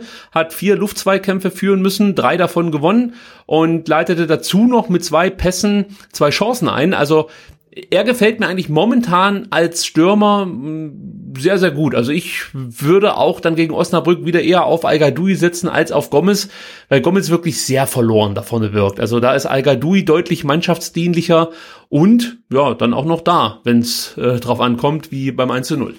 Genau, und man darf ja auch nicht vergessen, er hat jetzt gegen ähm, Dresden sein siebtes Saisontor geschossen. Also spricht jetzt auch, ähm, oder es könnte sein, dass er am Ende der Saison dann irgendwie zweistellig getroffen hat. Und das ist ja, glaube ich, dann auch eine Quote, für die man ihn geholt hat. Ne? Man hat, glaube ich, sich von ihm sicherlich keine äh, Tirode-mäßigen 25 Tore erhofft. Aber wenn er jetzt am Ende der Saison irgendwie neun, zehn, elf Tore erzielt hat, dann ist das schon, äh, denke ich, richtig gut. Und, und das passt. Ich hätte ihn äh, trotzdem gegen Dresden, hatten wir auch thematisiert, vermutlich ein bisschen früher runtergenommen. Ich mhm. denke, so nach 70 Minuten war die Luft so ein bisschen raus. Da hätte man dann Silas eventuell früher früher bringen können, aber sowas natürlich auch völlig okay. Aber ja, gutes Spiel und äh, den äh, viel zitierten ähm, Dosenöffner geliefert. Ja, hinter Gonzales unser bester Torschütze, also äh, al mit der schmalen Ablöse, würde ich sagen, alles richtig gemacht, Herr Misslintat. Also das, das geht in Ordnung. Ähm, Endo, auch den müssen wir noch ganz kurz ansprechen. Der wurde, glaube ich, vom Kicker zum Spieler des Spiels gekürt. Das hat mich etwas überrascht. Ja, er war sehr präsent, hat mit 105 Ballkontakten die meisten aller Spieler gehabt. Aber ich fand, er hat hier und da auch zu viele Ballverluste gehabt. 14, die zweitmeisten aller VfB-Spieler. Und seine langen Bälle, die kommen überhaupt nicht an. Er hat viermal versucht, ähm, einen langen Ball zu spielen. Das war dann kein Befreiungsschlag, sondern es war wirklich als langer Ball gedacht. Und äh, keiner davon erreichte sein Ziel, möchte ich mal so sagen. Und auch sonst wirkte er auf mich etwas fahriger. Er konnte das natürlich dann alles wieder wettmachen, als er in der 88. Minute die ähm, Torchance und damit auch das Tor eingeleitet hat. Also Wataru Endo hat hier definitiv keine schlechte Partie gemacht, aber es war auch nicht seine beste. So möchte ich es mal sagen. Nee, das nicht, aber ich fand ihn auch äh, unfassbar präsent. Also eigentlich war ja, wenn der VfB den Ball gewonnen hat, landete der zweite Ball eigentlich immer bei Wataru Endo. Also er war wirklich auch für die Mannschaft wichtig, weil die genau wussten, komm, wir geben dem kleinen Japaner mal den Ball, weil der macht irgendwas Gutes damit. Bei den langen Bällen war es dann nicht der Fall, aber er hat ja auch äh, wirklich viele, viele kurze Bälle gespielt, die aber dann natürlich auch ankamen, weil sie kurz gespielt waren. Ähm, aber er ja, war so ein Stabilitätsfaktor in der Mannschaft, weil auch die Innenverteidiger äh, ihm dann meistens den Ball zugepasst haben, also viel eher dann auch als, als Mangala, der natürlich auch ein bisschen weiter vorne gespielt hat, aber er war wirklich auch so das Bindeglied zwischen Defensive und Offensive und hat so dieses, äh, ja, da als Schaltstelle fungiert ähm, und hat ja viele kurze Bälle, habe ich gerade schon gesagt, gespielt um, und das war okay, aber er hat natürlich auch diese ein ähm, paar Momente drin, ähm, in der zweiten Halbzeit dann vorm Tor, diesen kurzen Antritt. Und ich erinnere mich auch in der ersten Halbzeit irgendeine Situation, ich weiß gar nicht mehr, wer da sein Partner war. Da wurde ein relativ guter Doppelpass gespielt, der dann, glaube ich, durch einen Foul dann beendet wurde. Aber auch das war so ein relativ äh, guter Moment, wo es mal schnell ging, wo es überraschend dann zur Sache ging ähm, und, und kreativ. Und auch da war er bet beteiligt. Also auch das kann er. Also mir gefällt er gerade gerade wahnsinnig gut, auch wenn er dann in dem Spiel ja relativ viele Ballverluste hatte. Ähm, aber irgendwie, wenn man mal kurz irgendwie wegguckt und guckt auf dem Bildschirm, hat eigentlich immer Endo den Ball. Das ist ja. äh, Wahnsinn. Das stimmt. Und äh, meine Frage ganz gezielt an dich. Vermisst denn irgendjemand Santi Ascasiba? so, so ein bisschen vielleicht noch, aber Endo macht da schon viel wett, muss ich sagen. Ja, also ich bin auch sehr zufrieden. Ich habe ja, glaube ich, mal ihn als als ähm, wie habe ich es genannt, Nippon Askasiba oder so ähnlich ja. habe ich es, glaube ich, gesagt. Inzwischen muss man es eigentlich umdrehen. Ja, also da ist es eher, da ist der Santi eher der Gaucho-Endo. Also äh, inzwischen muss ich ganz ehrlich sagen, Santi ja, Askasiba ja. ist ja auch schwer verletzt jetzt gerade, äh, leider Gottes in Berlin, aber ich vermisse ihn jetzt nicht besonders. Genau, ja, so ein bisschen halt schon, aber Endo tut halt äh, ähm, viel ähm, daran, ähm, Santi ähm, ver vergessen zu lassen. Und bei einer Szene des Spiels war es wirklich, ähm, als, als Endo, ich weiß gar nicht, wie groß ist er wirklich, 1,75 oder so, geht ins Kopfballduell gegen äh, Makinok, der ist zwei Meter eins und er gewinnt dieses Kopfballduell einfach. Ne? Ich glaube, es wird abgepfiffen, weil er sich aufgestützt hat, ähm, aber er gewinnt es einfach. Also, das ist unfassbar. Also das Timing von Endo ist herausragend. Also wenn, wenn manch ein 1,90 großer Spieler so ein Timing hätte bei, zwei, bei Kopfbällen, äh, ich glaube, der wäre einfach unbesiegbar im Luftzweikampf. Aber Endo mit seinen, ich habe nachgeschaut, 1,78 macht das wirklich herausragend. Also gar keine Frage. Toller Spieler. Und auch da muss man wieder sagen, Sven Mislintat mit dem richtigen Riecher. Er hat ja gesagt, den hat er schon lange auf dem Zettel, schon zu seinen Dortmunder Zeiten, als er da als äh, Chef-Scout tätig war. Und das hat ja auch ein Stück weit dann vielleicht ich, ich, jetzt kann ich nicht sagen, ich habe gewusst, dass Endo gut ist, auf gar keinen Fall. Aber ich glaube, wir haben mal darüber gesprochen, dass das auch ein besseres Gefühl macht, wenn ein Sportdirektor sagt, den Spieler habe ich schon seit Jahren auf dem Schirm. Weil dann gehst du halt davon aus, dass der auch seit Jahren vernünftige Leistungen zeigt, weil sonst würdest du ja mal irgendwann das Interesse verlieren. Man darf ja nicht vergessen, dass Sven Mislintat nicht seine ganze äh, Karriere für irgendwelche Zweitligisten gescoutet hat, sondern eher dann schon für ambitioniertere Vereine, Arsenal und Dortmund. Und wenn dann so ein Endo da in seiner Liste ähm, vorkommt und er es dann schafft, ihn zum VfB zu holen, dann hätte man vielleicht äh, schon früher auf Endo setzen und zählen müssen. Also ja, Jetzt sind wir ganz froh, dass er da steht, wo er steht und gute Spiele macht. Ich bin da noch gespannt, wie es weiterlaufen wird, sollte der VfB aufsteigen. Tempomäßig, da könnte es noch interessant werden, aber ja, was kümmert mich jetzt die erste Liga? Wir sind in der zweiten Liga. ja, ja. Sagen, ja. Und das muss man vielleicht auch mal an der Stelle sagen. Man hört das ja auf Twitter vor allem dann ganz oft, oh, mit dem Kader in der ersten Liga, ganz ehrlich, das ist mir scheißegal. Weil das ist für mich die dümmste Rechnung, die du machen kannst. Wie würde sich der jetzige Kader in der ersten Liga schlagen? Das, das ist eine Rechnung, die völlig bekloppt ist, weil äh, zum einen, sollte der VfB aufsteigen, gibt es ja auch noch Möglichkeiten, am Kader weiter zu arbeiten. Das ist das eine. Und zum anderen wird auch ein komplett anderer Fußball in der ersten Bundesliga gespielt. Also der VfB muss definitiv nicht mehr gegen so defensive Gegner anrennen, wie sie das jetzt hier in der zweiten Liga wahrscheinlich in 28, 29, wenn nicht sogar 30 Fällen ähm, machen müssen. Also das ist halt wirklich, äh, das ist ein hartes Brett, diese zweite Liga. Und äh, ich, ich gehe davon aus, dass der VfB sich gar nicht so Ah, nee, ich sag's lieber nicht. das fällt ja, aber ich wollte gerade sagen, ich meine, man, man muss ja auch dann wirklich nur mal in die erste Liga gucken und da ähm, ist ja unser Gegner aus der Relegation Union Berlin jetzt gar nicht mal so schlecht unterwegs und schickt sich an, die Klasse zu halten, ohne in die Relegation erneut zu müssen. Moment. Und, äh, es wird eng es wird eng, aber noch sieht's ganz gut aus. Und ich meine, die haben ihren Kader dann für die erste Liga ähm, ja auch äh, wahnsinnig verstärkt nach dem Aufstieg, unter anderem mit Christian Gentner. Also das stimmt. Sebastian. Ja. Nein, aber ich meine, die haben vorne auch dann den Anderson drin, ne? Der, der, der kann, glaube ich, auch jetzt nicht viel außer halt jedes Kopfballduell gewinnen, aber das reicht halt, wenn du halt als Underdog dann halt irgendwie gegen spielstärkere Mannschaften spielst. Und äh, ja, deswegen, also und, und wenn wir dann einen Kader haben, der zu schlecht ist für die Erstliga, dann ist es halt auch ein Luxusproblem. Also ich möchte mich ungern irgendwie ähm, dann wie Mainz von, von RB Leipzig irgendwie in zwei Spielen mit 0 zu 13 abschießen lassen. Aber ähm, ja, also wenn es dann so kommt, ich denke, dann, dann können wir über den Kader reden, ob der Bundesliga tauglich ist. Aber noch, äh, ja, sind ja noch ein paar Spiele und ähm, der VfB hat noch jede Menge Gelegenheit, ähm, das zu ver vermasseln. So sieht es aus und wir werden darüber reden, definitiv. Und äh, werden dann natürlich auch darauf hoffen, dass Sven Mislintat gute Arbeit leisten wird. Und Sven Mislintat ist unser nächstes Thema, denn der hat ein ja, zehnminütiges Interview äh, am Montag gegeben. Ich dachte zuerst, es wäre eine SWR Sport exklusive Sache. Aber ich glaube, das war wieder so ein Mediengespräch nach dem Spieltag. Und äh, das war aber ein sehr erkenntnisreiches Mediengespräch, muss ich sagen. Denn Sven Mislint hat hat mir wieder so ein Stück weit Hoffnung gegeben. Das hat er ja schon häufiger gemacht. Deswegen bin ich auch so ein kleiner Fanboy von Sven Mislintat. Das muss ich offen und ehrlich zugeben. Da ist also meine Bewertung der Aussagen von Sven Mislintat so ein bisschen ähm, Fanboy-mäßig gefärbt. Ich hoffe, ihr seht mir das nach. Aber vielleicht kann ich euch auch erklären, warum Sven Mislintat mir Hoffnung gibt. Weil Ähm, ich habe Hoffnung darauf, dass der VfB endlich aus diesem Negativkreislauf, bestehend aus Trainerentlassungen und Wechsel auf dem Sportdirektoren und Vorstandsposten, ausbricht. Ja, und warum? Weil so Aussagen wie am Montag von Sven Mislintat, da meinte er nämlich, es ist Zeit oder es ist an der Zeit zu zeigen, am Trainer liegt es nicht. Balsam auf meine geschundene VfB-Seele sind. Weil zu oft wurden diversen VfB-Kadern die einfache Ausrede der vielen Trainerwechsel von der sportlichen Führung mehr oder weniger wirklich auf einem Silbertablett überreicht. Ja, also das, das war ja einfach gang und gäbe, dass hier die Trainer entlassen wurden nach wenigen Spielen. Äh, dann gingen meistens auch ein Jahr später oder manchmal auch nur ein paar Monate später die Sportdirektoren oder Vorstände und äh, von den Spielern hörtest du dann immer wieder, ja, zuerst war es der falsche Trainer und als dann der neue Trainer war, dann, ach ja, was soll man machen? Schon wieder ein neues System, ja, ständig diese Trainerwechsel, immer neue Stadtformationen. Da, da, da kann man ja auch Spieler sich kaum weiterentwickeln. Aber Selbstkritik, Fehlanzeige. Nichts, null. Es lag eigentlich immer nur an den Begleitumständen, nie an den Spielern selber. Und mir gefällt es einfach, dass Sven Missentat jetzt sagt, nee, es ist jetzt an der Zeit, dass alle einfach mal zeigen, dass sie mehr können und dass es einfach wirklich nicht nur am Trainer liegen kann. Und so deutlich, wie Sven Missentat das gesagt hat, und wir werden uns nachher noch einen O-Ton dazu anhören, ähm, war das auch einfach mal notwendig, dass ein Sportvorstand oder in dem Fall ein Sportdirektor sagt, ich bin 1000 Prozent, und dann ist es ja fast schon wieder ein Zitat von Sven Mislintat, von diesem Trainer überzeugt, der macht hier eine Top-Arbeit, der macht wirklich das, also er ist eigentlich für den VfB der ideale Trainer. Und wenn dann auf dem Platz nicht das umgesetzt wird, was der Trainer vorgibt oder was er trainiert mit der Mannschaft, dann müssen sich die Spieler hinterfragen.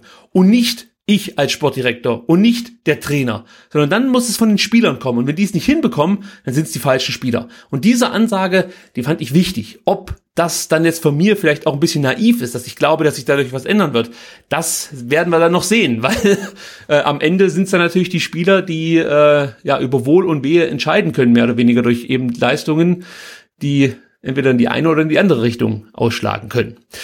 Ähm, ja, vielleicht noch ein Zitat, bevor wir dann ein bisschen darüber sprechen, was Sven Mislintat noch so alles erzählt hat bei diesem Mediengespräch. Und zwar, äh, das ist genau das, was ich jetzt gerade eben schon so ein bisschen angeteasert hat. Mislintat sagte Folgendes.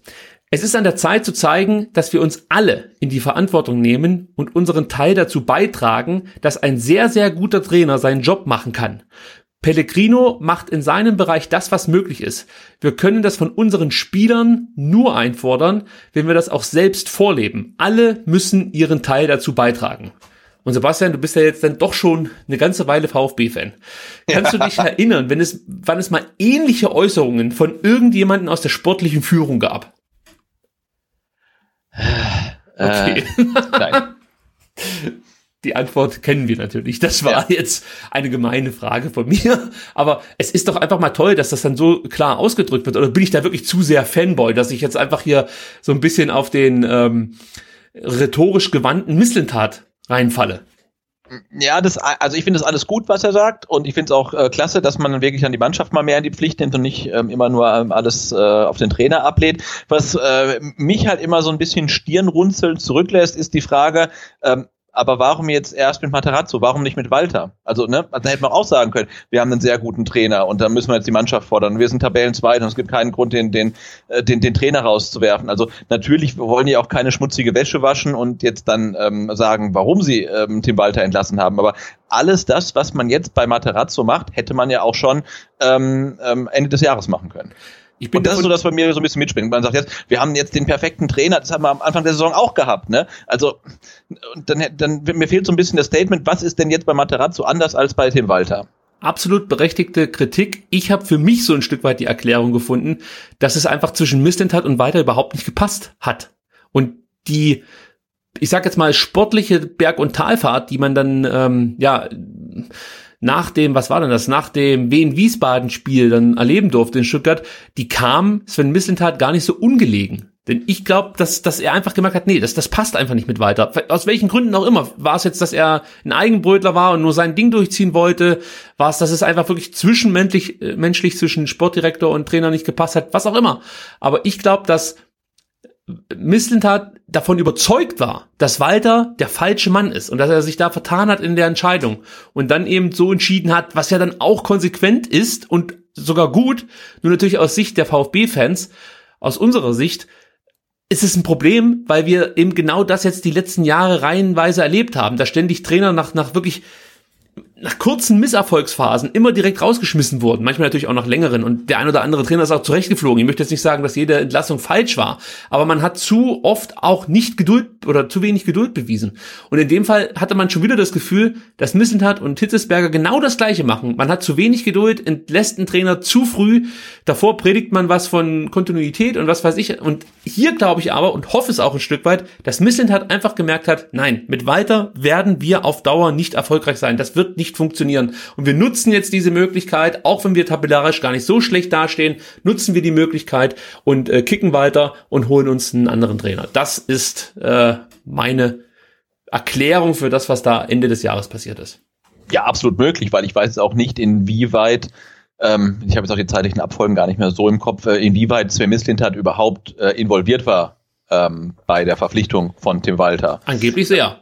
Äh, angeblich sehr, ja. Ähm, aber und das ist dann vielleicht auch vermessen zu, zu fordern, dass es dann noch mehr Transparenz gibt. Ne? Aber dann ach, wünsche ich mir eigentlich, vermutlich ist das nicht möglich, dass sich dann aber dann der Herr Missintat und vielleicht auch der Hitzberger hinstellen und sagen, ähm, ja, das Projekt Tim Walter haben wir uns anders vorgestellt, es ist gescheitert. Ähm, das, das ist auch ein Stück weit unsere Schuld. Wir haben halt einen Trainer geholt, von dem wir ähm, uns was anderes versprochen hatten. Und ähm, dass wir uns das versprochen haben, ist auch liegt auch an uns, weil wir haben das vielleicht falsch gesehen. Ähm, aber so wie gesagt, ich, ich mag diese, äh, diese Statements von Missintat sehr, aber ich habe halt immer wieder äh, im Hinterkopf, dass äh, Tim Walter Ende des Jahres entlassen wurde, als man ähm, auf dem gleichen Tabellen, Tabellenplatz lag wie jetzt gerade. Und das war auch ein Trainer, der kam und es war die ersten, ich weiß nicht, fünf oder zehn Spieltage, war er der perfekte Trainer für den VfB und auf einmal war er es nicht mehr. Und ähm, jetzt, ähm, ja, dieses Thema Kontinuität, also wenn, wenn Materazzo jetzt die Saison halt fertig macht und dann auch vielleicht in der neuen Zweitligasaison oder in der nächsten Erstligasaison Trainer ist, dann jetzt wieder eine Krise und er ist immer noch da, dann ähm, lobe ich ähm, Sven Mislintat wegen Kontinuität. Aktuell ist mir noch ein bisschen zu früh. Bevor ich jetzt weiter Sven Mislintat im schlimmsten Fall noch falsch zitiere, lassen wir ihn selbst hier zu Wort kommen und ähm, ja, hören mal zu, ähm, ja, was Sven Mislintat zu, zu sagen hat zum Thema, ähm, ja, wie soll ich das jetzt am besten beschreiben? Also na, wir hören uns das einfach an. Bevor ich jetzt wieder irgendeinen Blödsinn beschreibe, hören wir uns einfach mal an, was Van Missent zu sagen hat. So. Dieser Club und wir müssen als Club verstehen, dass wir in alle in eine Richtung schieben müssen, damit wir gemeinsam erfolgreich sein können. Das bedeutet, jeder muss für seinen Bereich Verantwortung nehmen und vielleicht sogar darüber hinaus. Wir müssen uns gegenseitig ähm, im Prinzip den Spiegel vorhalten und aufhören, uns hinter bestimmten Personen zu verstecken.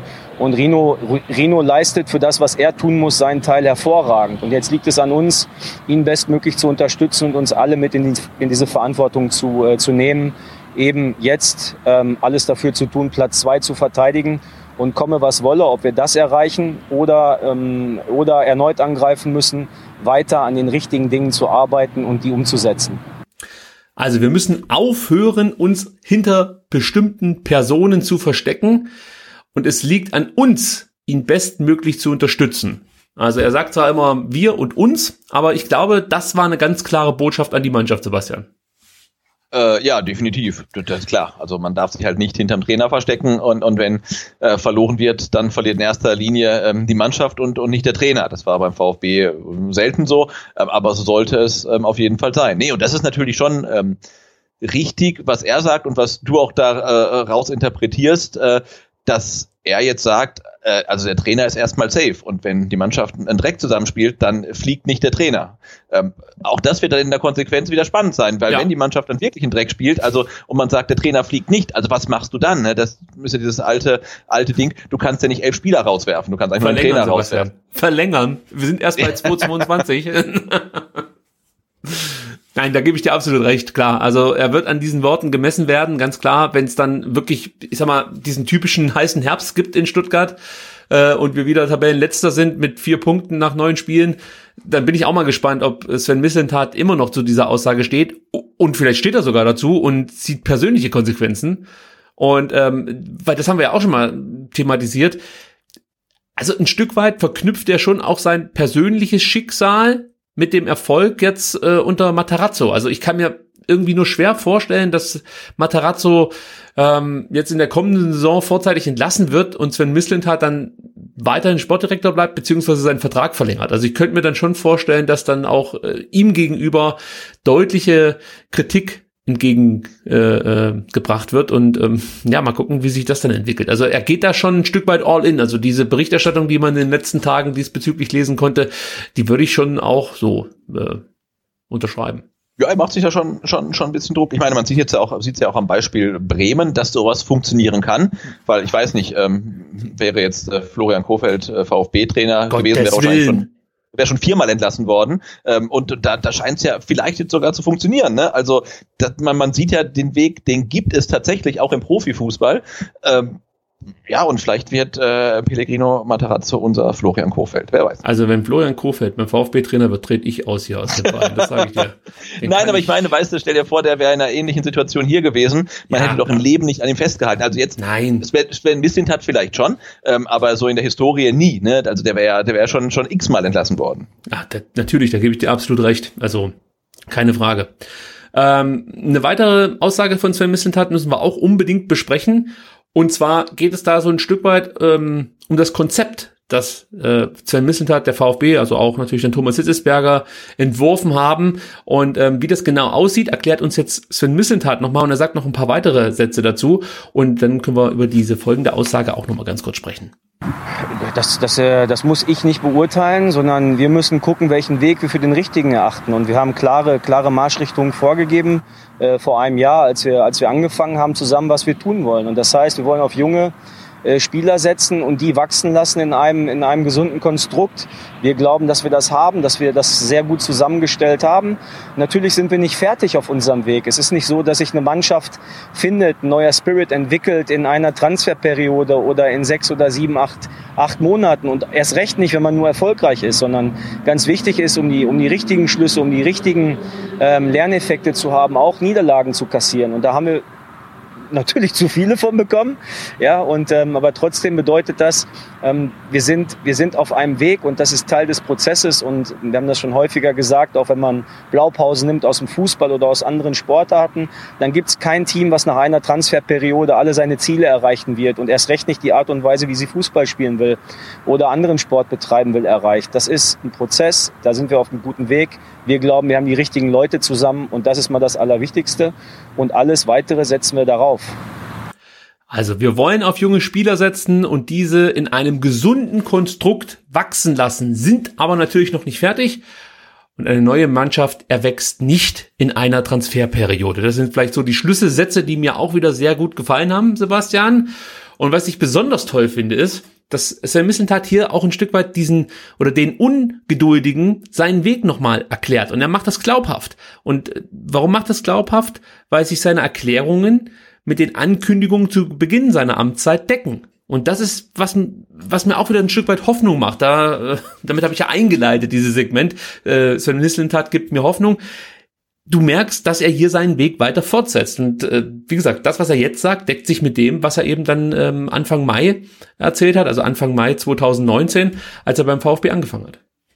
Nein, seine, seine Glaubwürdigkeit, die ist äh, auf jeden Fall bei, bei 100 Prozent. Also das ist schon so. Ne? Also das, was er sagt, hat halt wirklich Hand und Fuß. Ähm, und man muss sich dann auch nicht dabei ertappen, wie man dann sagt, irgendwie, aber hat er nicht vor sechs Monaten was komplett anderes gesagt? Äh, nee, also insofern, ähm, ja, macht das alles Sinn. Ähm, und ja, und ich hoffe, dass diesen Weg, den er da skizziert, äh, dass den der VfB dann auch in seiner Konsequenz äh, geht und dass dieser äh, Weg äh, ja auch erfolgreich sein wird. Was mich allerdings sehr, sehr nervt, ist, dass Smissintat nicht Transfer sagt, sondern Transfer.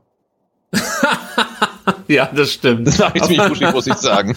Aber da lehne ich mich jetzt nicht so weit aus dem Fenster. Mir passiert auch manchmal der eine, ein oder andere, ja, ja ähm, Versprecher. Von daher, aber ich gebe dir recht, das sagt er. Aber ich mag ihn so sehr. Daher weißt du, wo sie das, das Pressegespräch aufgenommen haben? Das klingt so, als ob sie direkt auf der B14 ja. stünden. Ja, ich glaube, man hat es im Bus direkt, er musste, er musste raus aus dem Bus und, und dann hinten im Hänger Autobahnraststätte, oder? Ja, genau.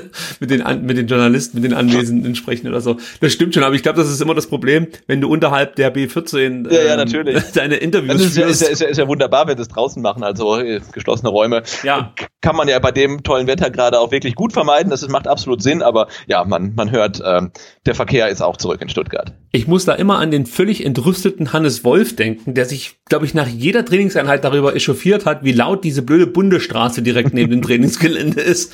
Ähm, und ich weiß nicht, wie der VfB das jemals in den Griff bekommen möchte, aber ja, also Hannes Wolf hatte darunter zu leiden, Sven Missentat offensichtlich auch. Äh, da muss irgendwie was kommen, ja. Also und sei es dann wirklich die E-Mobilität, die die Autos leiser macht. Ja, mal gucken. Ja, Wobei ich glaube, aber wenn, wenn du halt Mercedes, Mercedes, als Hauptsponsor hast, dann darfst du dich nicht über den äh, Verkehr auf der B14 aufregen. Also das stimmt. Da muss man das noch befürworten. Ja. das ist absolut richtig. Gut, abschließend zum Thema Missentat.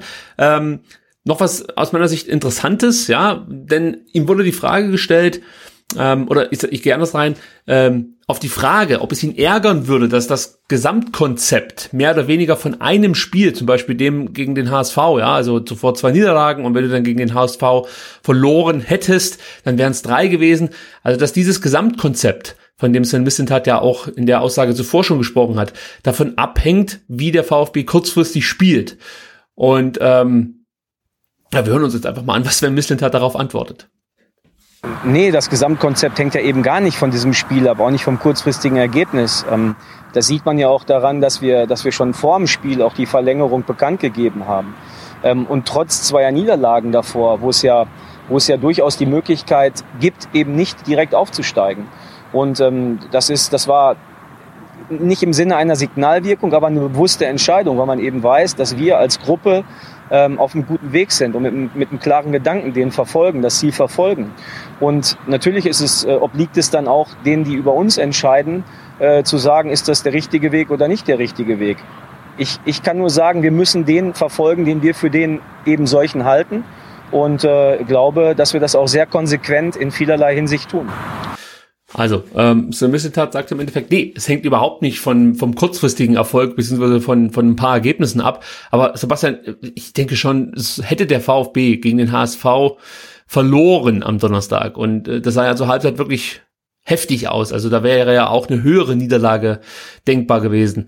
Dann bin ich mir schon sicher, dass es da zum ersten Mal richtig gerumst hätte im Blätterwald im Stuttgarter. Und äh, wenn es dann gegen Dresden nicht ein Sieg gewesen wäre, sondern vielleicht nur ein Unentschieden und gegen Osnabrück auch kein, kein Dreier, dann. Ja, ja, ja, ja, dann hätten sie mit den mit Fackeln und Mistgabeln vorm Vereinsheim gestanden. Ja, der Herr Bahner hätte wahrscheinlich schon wieder einen Artikel in der Hinterhand gehabt. Das kann ich mir vorstellen, dass da nochmal was gekommen wäre. Nee, aber also ich glaube, ganz davon äh, befreien kann sich auch ein Sven Missentat nicht, obwohl ich ihm prinzipiell recht gebe. Ein Gesamtkonzept kann nicht von zwei, drei Spielen abhängen. Das geht einfach nicht. Also das muss einfach gerade einer jungen Mannschaft zugestanden werden, dass es Höhen und Tiefen gibt innerhalb einer Saison. Ähm, aber auch da gab es ja schon unterschiedliche Aussagen. Also gerade Thomas Hitzesberger, der zu Beginn der Saison äh, schon gesagt hat, man möchte gerne aufsteigen, das ist das Ziel. Aber wenn es nicht klappt, dann ja, ich sage jetzt mal, geht die Welt auch nicht unter. Und dann hieß es Mitte der Saison dann schon relativ konkret, ne, also wenn wir nicht aufsteigen, dann haben wir schon mal ein dickes Problem und dann muss man einiges hinterfragen und so. Also ja, aber ich denke, wenn, wenn, wenn du ähm, nicht ähm, ein Gesamtkonzept von einem Spieler, von zwei Spielen abhängig machen möchtest, dann bist du vermutlich im Fußball auch falsch aufgehoben. Also das ist ja jetzt hier nicht nur Smissintat oder Thomas Hitzelsberger oder, oder sonst wer, das sind ja auch Leute, die haben ja wirklich mit, den, mit dem sportlichen Aspekt überhaupt nichts zu tun. Ne? Nimm, nimm, nimm Klaus Vogt. Also ja. steigt der VfB auf, ist, würde ich sagen, seine Wiederwahl im Oktober eine, eine sichere Sache. Dann geht er halt als der, der, der Jubeldaumenpräsident in die Geschichte ein, der seinen Schal bei jedem Sieg hochhält. Äh, ne? Sichere Sache. Steigt der VfB nicht auf, wenn man vielleicht ein Spiel am Ende verliert, äh, dann würde ich sagen, hat er auch einen schwereren Stand, weil dann vielleicht jemand kommt und sagt, hey, mit mir steigt er auf. Also, äh, und er kann ja wirklich überhaupt nichts dafür. Jetzt bei Smith kann man sagen, na, er hat die Spieler geholt, die es verbockt haben. Und ähm, das ist nun mal leider oder vielleicht auch spannenderweise im Fußball so, dass auch ja ein Gesamtkonzept von einer von einem einzigen Spiel oder von einer einzigen Situation abhängen kann. Ne? Hätte Gonzalo Castro in der 92. nicht das 3 zu 2 geschossen, äh, würde auch eine ganz andere Stimmungslage herrschen. Ja, ja. Das ist halt einfach so, das, das ist Fußball. Da gebe ich dir absolut recht, aber ich schmunze noch so ein Stück weit in mich hinein, als du vom Jubeldaumen-Präsident gesprochen hast. äh, da fiel mir nämlich eine Geschichte ein, ich weiß gar nicht, ob ich die hier im Podcast schon mal erzählt habe, mit äh, meinem Lieblingsmoderator, der bei einer Pressekonferenz Christoph Daumen eine Frage stellen durfte. Habe ich dir schon mal erzählt? Ich glaube nicht. Okay, dann muss ich das jetzt noch schnell erzählen. Ich weiß natürlich jetzt nicht, ob es für euch so lustig ist, wie es für mich damals war, aber ich habe mich damals weggeschmissen. Die Geschichte war folgende. Ähm, Christoph Daum war ja äh, mit Bayer Leverkusen so Ende der 90er, so der, also der große Konkurrent, oder war das Anfang der 2000er, würde ich eher sagen. Oder, oder wahrscheinlich gerade so die Jahrtausendwende müsste das gewesen sein. Ähm, der große Konkurrent der Bayern. Und es gelang dann der Daumen 11 in München zu gewinnen, was ja auch damals schon was Besonderes war. Ja? Und äh, Tommy Wosch, Radiomoderator des ähm, legendären und super coolen Jugendsenders äh, des äh, RBBs, nämlich Fritz, hat irgendwie eine Akkreditierung bekommen für die Pressekonferenz nach diesem Spiel äh, Bayern München gegen Bayer Leverkusen. Und dann ist es ja immer so, wir kennen das ja, wir haben ja jetzt inzwischen auch schon ein paar Pressekonferenzen ähm, auf YouTube und so verfolgt. Zuerst dürfen die etablierten Journalisten Fragen stellen und wenn es dann wirklich nach der fünften Aufforderung keine weitere Meldung der etablierten Journalisten gibt, dann dürfen auch die, die so mehr oder weniger hobbymäßig anwesend sind, mal eine Frage stellen. ja. Und du kannst dir ja vorstellen, wenn die Bayern zu Hause verlieren, waren die Münchner Journalisten relativ schnell durch. Ich glaube, Giovanni Trapattoni war damals noch Trainer. Ich bin mir aber jetzt nicht mehr hundertprozentig sicher ist auch völlig belanglos, wer Trainer der Bayern war. Viel wichtiger ist es, äh, dass Christoph Daum Trainer der Leverkusener war. Und Tommy Wosch war dann an der Reihe. Und ähm, alle schauten gebannt zu dem Zwei-Meter-Mann, was der jetzt wofür eine Frage stellt. Und nach diesem Sieg Leverkusens gegen München, in München, sagte Tommy Wosch, Herr Daum, ähm, kurze Frage, darf Ihre Mannschaft denn jetzt auch mal an dem kleinen Daumen lutschen? also für, mich war das damals einer der schönsten Momente, die ich jemals äh, auf der Fußballpressekonferenz miterleben durfte. Also, und daran musste ich gerade denken, als du vom Daumen, vom, vom Glücksdaumenpräsidenten sprachst. Aber gibt's auch noch auf YouTube irgendwo nachzugucken. Äh, leider mit so, mit so einem Lachtrack unterlegt. Dann ist die ganze Nummer nicht so cool, weil natürlich absolut Totenstille herrschte auf dieser Pressekonferenz. Und die Journalisten begannen so zu krummeln. So. Aber ich fand's eine Mega-Aktion von Tommy Wash. Ja, haben wir das auch noch untergebracht. Gut, wenn wir schon bei ähm, lustigen äh, äh, und merkwürdigen Typen sind, dann ist man auch, auch direkt schon bei der DFL. Und ähm, da müssen wir noch kurz was nachtragen, denn es scheint zwar momentan fast schon unmöglich, aber es gab ja auch mal die Befürchtung, dass man die Corona-Saison jetzt nicht zu Ende spielen könnte, weil es zu viele Fälle äh, gibt oder aus anderen Gründen halt, äh, dass innerhalb der äh, Bevölkerung die Viruslast, heißt es, glaube ich, wieder steigt und ähm, dann Kapazitäten benötigt werden, die dann verhindern, dass die Bundesligaspieler regelmäßig getestet werden. All das scheint jetzt aktuell kein Problem mehr zu sein. Aber äh, es gab eben die Diskussion, was passiert eigentlich, wenn man nun doch die Saison vorzeitig abbrechen müsste? Und Sebastian, ich weiß nicht, ob du, ob du dich daran noch erinnern kannst, vor ein paar Wochen trafen sich die 36 Bundesliga-Vereine und wollten sich eigentlich auf ein Modell einigen, was dann passieren wird. Und da gab es dann äh, unterschiedliche Ansichten, es gab Abstimmungen, Probeabstimmungen und da zeigte sich ein tiefer Riss zwischen diversen Bundesligisten und Zweitligisten. Ähm, und äh, jetzt hat die DFL bekannt gegeben, dass es dass sie keine Regelung im Fall eines vorzeitigen Saisonabbruchs getroffen hat oder man konnte sich halt auf nichts einigen. Das ist im Endeffekt das Ergebnis von vier Wochen Verhandlungen.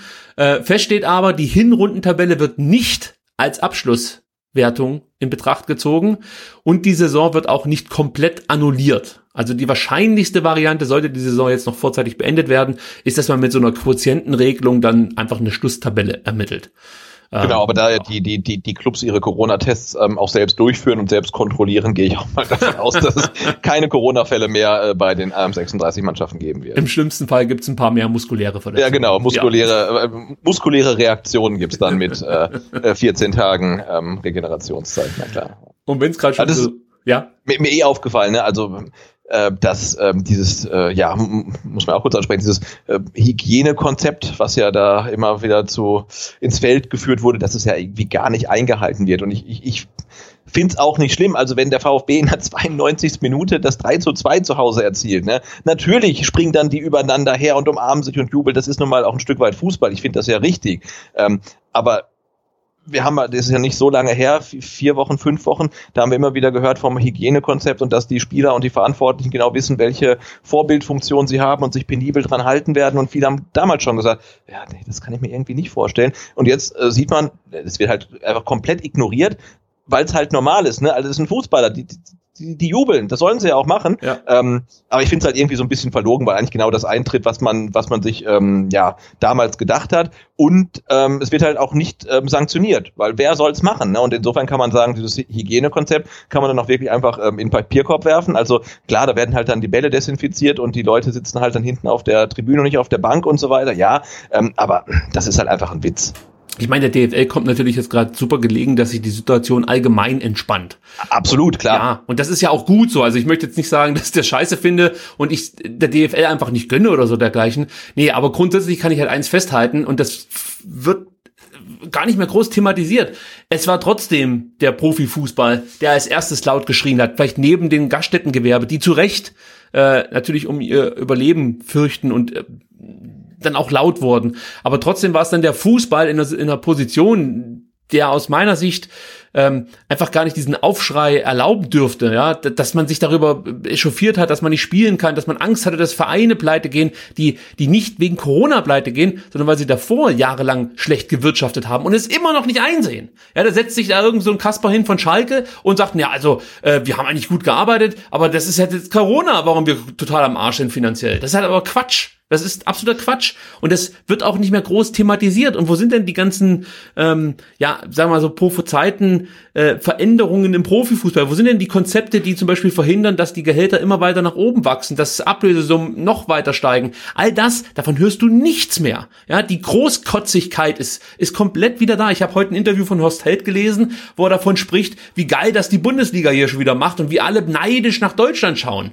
Das ist wieder so, eine, so ein so eine Großkotzigkeit, die eigentlich überhaupt nicht angebracht ist. Aber ich steigere mich schon wieder in etwas rein, das äh, sollte ich einfach lassen. Gut, aber vielleicht kann ich hier noch mal so ein bisschen Fahrt aufnehmen beim nächsten Thema. Wahrscheinlich noch nicht heute, aber Sebastian, in einer Woche. Denn am 8. Juni, das ist nicht in einer Woche, sondern in sechs Tagen, wird über den Einspruch gegen, also das VfB Stuttgart gegen das ähm, SVW in Wiesbaden Spiel verhandelt. Und zwar um ah, 13 schön. Uhr geht's los, ja. Und äh, passend dazu hat das IFAB ja am Wochenende bekannt gegeben, dass ab dem 30.06. Ähm, eine Regeländerung in Kraft tritt, die genau das erlaubt, was der VfB jetzt gerade anfechtet. Ähm, und zwar, dass der VAR mehr oder weniger die Entscheidung fällt. Ähm, ob es jetzt Handspiel war oder nicht. Also das gilt ah, okay. auch für andere Entscheidungen. Aber es gab jetzt einen Artikel im Kicker, da wurden die ganzen Änderungen, die es in der kommenden Saison geben wird, ähm, ja auch Handspielregel und äh, ab, ab wann jetzt Ellbogen ist und ab wann Hand ist. Also sehr interessanter Artikel, sollte man sich auf jeden Fall mal durchlesen. Aber äh, was ich halt mitgenommen habe, ist, dass die Situation, die es beim VfB gegen Wiesbaden jetzt gab, in Zukunft nicht mehr beanstandet werden kann. Und deswegen gehe ich eigentlich auch nicht davon aus, dass es ähm, dass, dass die Chancen auf einen ähm, erfolgreichen Einspruch, dass die dadurch gestiegen sind. Also ich bin mir sehr, sehr sicher, dass das Ding abgeschmettert wird. Vom ich gehe da, geh da hundertprozentig von aus, dass es halt keinen Erfolg haben wird, aber ich finde es halt gut, dass es überhaupt eine Verhandlung gibt, ne? dass sich da Leute einfach dann mal die Zeit nehmen müssen und dann sich dann das anhören müssen und äh, dann vielleicht genervt sind, aber ja, dass man da darüber spricht, hat ich ja schon ein paar Mal gesagt. Das hat für, für mich auch so ein bisschen eine Symbolwirkung, dass man sagt, hey, wir, wir lassen uns doch einfach nicht so verarschen. Also das, das kann doch einfach nicht sein. Ähm, und ähm, was soll ich noch sagen? Ach ja, und äh, das war ja ähm, Schiedsrichter äh, im WN Wiesbaden-Spiel war ja Sascha Stegemann. Ja. Und der hat ja dann äh, wenige Tage später äh, jetzt gefährliches Halbwissen, aber ich glaube, es ist so, als äh, VRR das Handspiel von Boateng im Spitzenspiel gegen Dortmund nicht gegeben. Ja, habe ich ja gesagt. Oder? Der hat eine äh, Handspielsehschwäche. Das ist sein ja, Problem. Er kennt irre, einfach also, keine Handspiele. Und so viel dann zum Thema auch irgendwie ja konsequent äh, irgendwie pfeifen und vergleichbar pfeifen und so weiter. Das ist halt einfach ein Witz. Und wenn das das IFAB schon irgendwas macht, dann hätten sie sich vielleicht irgendwie ihre völlig äh, äh, ja äh, kaputt äh, definierte Handspielregelung vielleicht angucken sollen. Aber da gilt ja jetzt, also das Thema ähm, ist es Schulter oder Hand wurde jetzt neu geregelt. Ah, schön, eine Änderung. ja, und zwar gilt jetzt äh, die Achselhöhle als entscheidendes Kriterium. Also wenn du dir jetzt praktisch vorstellst, wenn du da von deiner Achselhöhle schräg rüber gehst, ähm, alles, was dann oberhalb dieser Achselhöhle ist, ist kein Handspiel und was unterhalb dieser Achselhöhle ist, ist Handspiel. Ähm, das wurde zum Beispiel geändert. Also da wird es dann interessante Linien vielleicht geben, auch bei Sky, wenn dann die also, Achselhöhlen. Ja, genau, und wahrscheinlich müssen auch die, die Schiedsrichter und, und, und Videoschiedsrichter dann vorher irgendwie noch ein Medizinstudium machen, damit sie das halt anatomisch irgendwie alles richtig hinbekommen. Mann, das Mann. Achselhöhlenpendel, darauf freue ich mich schön. schon. Gut, ähm, jetzt gucken wir mal so ein bisschen in den Unterbau. Da gab es letzte Woche den großen Aufschrei Lee Eckloff zu Borussia Mönchengladbach. Ist da was dran? Geht der Junge, unser größtes Talent. Wir haben alle gezittert äh, und wir müssen auch noch so ein bisschen zittern. Also die Angst kann ich äh, euch und mir noch nicht nehmen, dass der Junge vielleicht dann doch äh, wechseln würde. Aber wir wollen jetzt so ein bisschen darüber sprechen, was da in den nächsten Monaten ansteht und ähm, natürlich äh, was was von den jungen Talenten so zu erwarten ist. Ähm, und müssen erstmal aufklären, für alle, die es nicht mitbekommen haben, die Oberliga-Saison und die U19-Bundesliga-Saison wurden abgebrochen. Also da wird nichts mehr passieren. Der VfB ist aufgestiegen in die Regionalliga und U19-Meister sind die Bayern. Sü Südmeister. Ja. Final entschieden wird erst im Laufe des Junis, oder? Also ähm, so, dass es wirklich wasserdicht ist also ich habe jetzt nur die Pressemitteilungen diverser Vereine gesehen, also die davon, die von Abbruch gesprochen haben, gerade U19, also da war es Hoffenheim, Bayern und auch ähm, Gladbach haben das auf ihren Seiten so kommuniziert und die Bayern haben auch klipp und klar davon gesprochen, dass die U19 äh, Meister ist. Vielleicht ist es okay. auch ein Selbstverständnis, das da vermittelt wurde. Ähm, aber ich glaube, da, also das las sich relativ faktisch, möchte ich mal so sagen. Und bei der Oberliga gebe ich dir recht, da wird, da gibt's noch irgendwie so ein Treffen der diversen Verbände ist es dann auch, ja? Ja, sowas halt, ne? Ja. Oder der w WLV oder wer auch immer. Also, aber irgendwas scheint, muss da noch, glaube ich, äh, Jetzt pass auf. Ähm, die endgültige Entscheidung über eine Fortsetzung der Saison, also in der Oberliga, über den 30. Juni hinaus trifft ein außerordentlicher Verbandstag zwischen dem 6. und 27. Juni 2020. Äh, der Abbruch dürfte aber lediglich Formsache sein. Naja, also dann äh, können wir sagen, es ist noch nicht ganz sicher, aber es deutet vieles darauf hin. Ja. Ja, also vielleicht noch nicht, äh, wieder, bitte alle wieder aussteigen aus dem Auto. Der Autokorso wird noch verschoben. Gut, jetzt kommen wir aber dann äh, zu Lee Egloff. Darum soll es ja eigentlich gehen. Und ähm, die Meldung war halt eben, dass es viele Vereine gibt, die Interesse an Lee Egloff haben, dessen Vertrag ja 2021 ausläuft. Der VfB würde natürlich auch gerne verlängern mit seinem vermeintlich größten Talent. Der Kicker hat davon berichtet, dass Borussia Mönchengladbach aber ja, sehr offensiv an Lee Egloff baggert und mm, ja, auch da soll man sich Chancen ausrechnet. Von Seiten des VfB hat man gehört, es gibt schon fortgeschrittene Verhandlungen. Auch da gibt es wohl Signale von, von Egloff, dass er gerne bleiben würde. Aber ähm, ja, bevor wir jetzt dann auch noch über Per Logge sprechen, es wäre natürlich schon ein herber Verlust, wenn jetzt das vermeintlich größte Talent den VfB verlassen würde. Aber Sebastian anders gefragt, was kann denn der VfB Lee Eckloff bieten, was Borussia Mönchengladbach ihm nicht bieten kann? Ich möchte mal andersrum fragen, was kann äh, Gladbach bieten, was, was der VfB nicht bieten kann? Weil, oh, ja, ähm, ich dir beantworten. Wie bitte? Das kann ich dir direkt beantworten. Ja? Also das ist eigentlich mein Fazit gewesen von diesem Segment, aber ich kann es auch gerne jetzt schon mal raushauen. Nee, ich sehe es nee, aber, einfach. Nee, aber ich würde sagen, also, ja, du, du könntest halt Bundesliga spielen. Okay. Ähm, du kannst auch international vielleicht spielen, aber du musst ja natürlich auch erstmal da einen Platz in dem ähm, Bundesliga-Kader erkämpfen in der ersten Mannschaft, denn nach dem quasi faktischen Aufstieg ähm, der U21 äh, vom VfB spielen dann ja ähm, die zweite Mannschaft von Mönchengladbach und die zweite Mannschaft vom VfB in der äh, gleichen, also nicht in der gleichen Liga, weil es ja äh, nach Region gestaffelt ist, ähm, aber äh, auf, der gleich, auf dem gleichen Niveau. Also insofern ist die zweite Mannschaft äh, und deren Level ja mal kein Anreiz. Insofern bleibt klar die Bundesliga und äh, es bleibt vielleicht dann ein besseres Gehalt. Also ich glaube, dass du in, also als, wenn du jetzt als junger Spieler nach Gladbach gehst, zum einen mal äh, ein paar Erfolgsstories hast, auf die du blicken kannst. Also Gladbach hat das in den letzten Jahren sehr erfolgreich ähm, ähm, hinbekommen, junge Spieler zum Beispiel in die zweite Liga zu verleihen. Da wurden sie dann Leistungsträger, kamen dann zurück nach Gladbach und konnten diese Leistung, die sie in der zweiten Liga ge gezeigt haben, mindestens konservieren, wenn nicht sogar noch steigern und wurden dann zu Stammspielern oder eben auch, äh, manche waren dann halt so, so, so, wurden, wurden ab und zu nur eingesetzt, aber trotzdem hatten sie ihre Einsatzzeiten in der Bundesliga. Das ist zum einen mal ein interessantes Beispiel für einen jungen Spieler, aber für mich persönlich ist das hauptausschlaggebende Argument folgendes. Junge Spieler äh, bekommen in Stuttgart zu wenig Chancen, um, um sich weiter zu entwickeln. Ja? Und das liegt aus meiner Sicht daran, dass die Fluktuation auf dem Trainerposten viel zu hoch ist. Ja, also als VfB-Trainer weißt du doch im Endeffekt, dass du vielleicht 20 Spiele hast, um deinen Job zu, zu, zu sichern. Und selbst danach weißt du, nach fünf oder acht erfolglosen Spielen bist du Geschichte. Du hast kaum Kredit hier in Stuttgart. So war es in den letzten Jahren.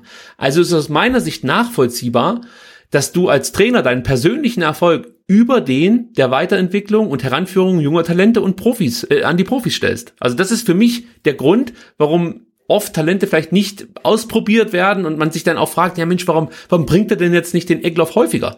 Das ist natürlich ein enormes Risiko, äh, Lee Egloff jetzt zu bringen in der zweiten Liga. Zum einen ist es natürlich eine brutal harte Liga, muss man so sagen, wie es ist.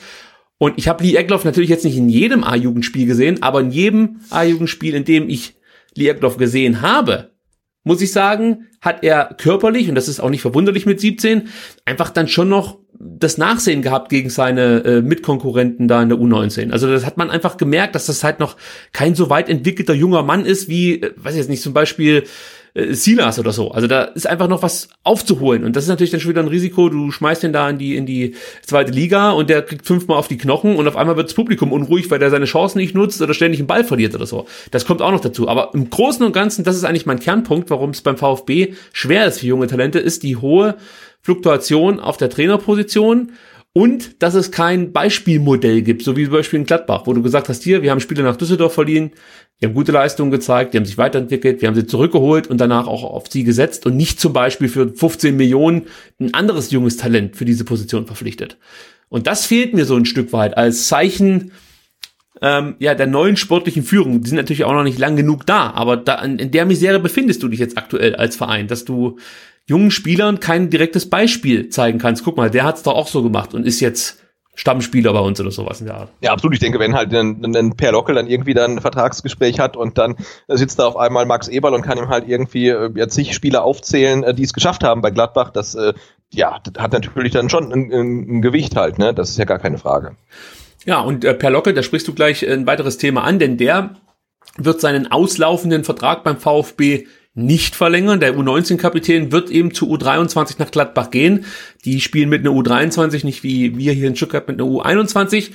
Und ja, er wird mit den Profis mittrainieren. Der VfB hat ihm im Endeffekt genau das gleiche angeboten. Also er soll bei den Profis trainieren, bei der U21 spielen, aber für Per Lockel war eben das Modell Gladbach verlockender.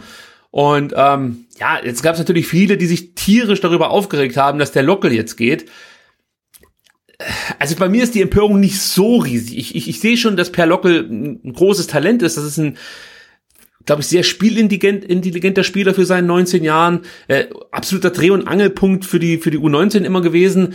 Und also der gefällt mir schon sehr, sehr gut, der Spieler. Aber man merkt halt zum Beispiel auch im, im Zweikampfverhalten hat er schon noch seine Defizite. Also da ist er noch nicht so weit entwickelt, dass ich sagen würde, das ist ein Spieler, der kann schon Bundesliga spielen. Ist jetzt mit Sicherheit auch nicht das Modell, das in Gladbach angestrebt wird mit ihm. Aber ja, ist jetzt für mich nicht das größte Verbrechen, dass man per Lockel hier abgegeben hat. Jetzt kann es natürlich trotzdem sein, dass der plötzlich dann in der kommenden Saison aus irgendwelchen Gründen äh, in der Bundesliga spielt und alle sagen dann, wie kann man den nur gehen lassen? Aber ja, also ich, ich kann mir vorstellen, dass der VfB alles versucht hat, um ihn zu halten. Und ja, irgendwann äh, zählt dann wahrscheinlich auch äh, das, was auf dem Tisch so äh, oder was, was, was auf den Tisch gelegt wird. Und dann könnte ich mir vorstellen, dass, er, dass der äh, Gladbach schon ein bisschen mehr aufbieten kann als der VfB und dass das dann auch den Ausschlag gibt unter Umständen. ja, absolut. Es ist ja auch nicht so, dass der, dass, dass der VfB ihn irgendwie vom Hof gejagt hätte oder nee. gesagt hat, du, wir haben kein Interesse mehr. Die haben's, hätten ihn gern äh, ja, ge gehalten. Und ja, wenn jemand dann halt unbedingt gehen will, dann kannst du ihn halt auch nicht aufhalten. Aber natürlich fühlt sich jetzt aus, aus Fansicht und vermutlich auch aus VfB-Sicht jetzt nicht äh, unbedingt gut an, wenn du dann halt den Kapitän ähm, deiner U19 verlierst, die halt äh, 2019 wirklich alles in, in Grund und Boden gespielt haben, die halt richtig, richtig gut war, wo viele dachten, okay, da, da entsteht vielleicht endlich mal wieder eine äh, ne, ne neue Generation an irgendwie jungen Wilden oder da, da, da wächst was heran und dann geht halt der Kapitän. Er war dieses Jahr auch beim Mercedes-Benz Junior Cup, war er mhm. quasi Coverstar. Also man hat ja auch schon gemerkt, also ich denke halt auch, wenn man sich überlegt, hey, wer ist denn auf den ganzen Plakaten drauf und wer wird auf allen Eintrittskarten und Akkreditierung, das wird ja auch irgendwie abgestimmt. Dann nimmt man jetzt ja auch keinen Spieler, von dem man weiß, der geht im halben Jahr. Also ich glaube, in ihm wurde auch schon was reinprojiziert ähm, von, von Vereinsseite, von Fanseite. Und wenn er jetzt dann halt zu Gladbach geht, das fühlt sich halt erstmal nicht, nicht richtig an. Also es das ist eine Niederlage für den VfB. Ja, ne, also ja. genau. Absolut. Also es ist eine Niederlage für den VfB. Aber das ist auch nicht weiter verwunderlich. Ich meine, schau dir die beiden Vereine an, wenn du das miteinander vergleichst.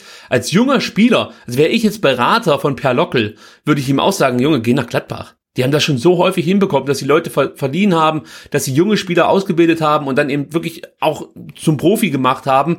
Und beim VfB würde ich dir halt viel mehr Beispiele aufzählen können, wie es eben dann nicht in die Profimannschaft geht oder wie dann halt jüngere oder andere Spieler aus dem Ausland gekauft werden und dir dann Platz vielleicht streitig machen und dann natürlich auch noch diese Bürde der hohen Ablöse mitbringen und vielleicht auch deswegen dann der ein oder andere Spieler einem eigenen Gewächs vorgezogen wird. Ist natürlich jetzt alles auch immer nur ein Stück weit Halbwissen, weil wir sind nicht mit in der Kabine, wir unterhalten uns nicht mit den Spielern, wir sehen die Leistung im Endeffekt auch nicht, die die Jungs bringen auf den Platz.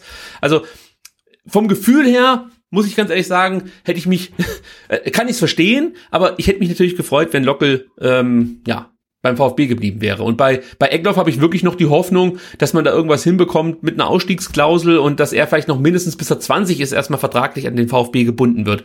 Also es würde mir jetzt schon gut gefallen, wenn der VfB den Vertrag, der läuft 2021 aus, bis vielleicht 25 verlängern könnte. Und dann wird es da wahrscheinlich auch irgendwelche Klauseln geben. Also dass Eckloff ein Riesentalent ist, das wird jetzt nicht nur der VfB bemerkt haben. Also davon ist auszugehen.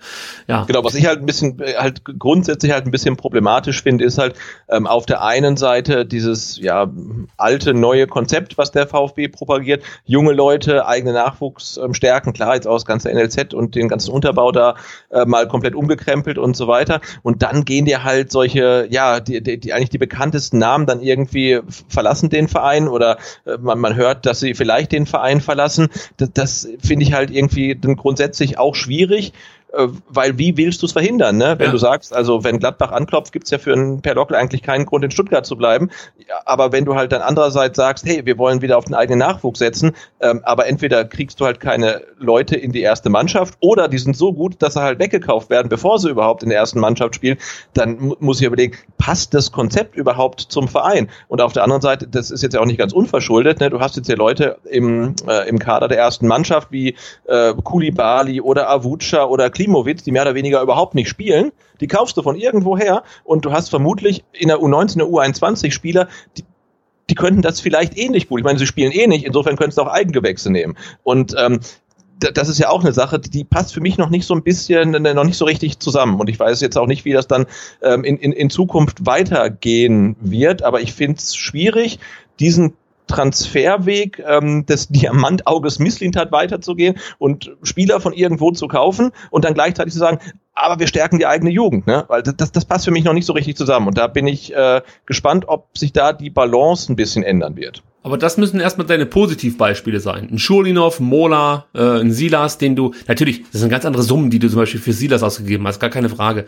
Aber trotzdem. Ja, aber jetzt ein Schulinov, also ne, wir, wir mögen ihn total, aber ein Schulinov kommt und, und ein Dayako geht. Jetzt kann man sagen, der Dayako schafft es bei Bayern eh nie. Absolut, bin, bin ich total deiner Meinung. Also das haben wir ja auch thematisiert, als es diesen Wechsel gab.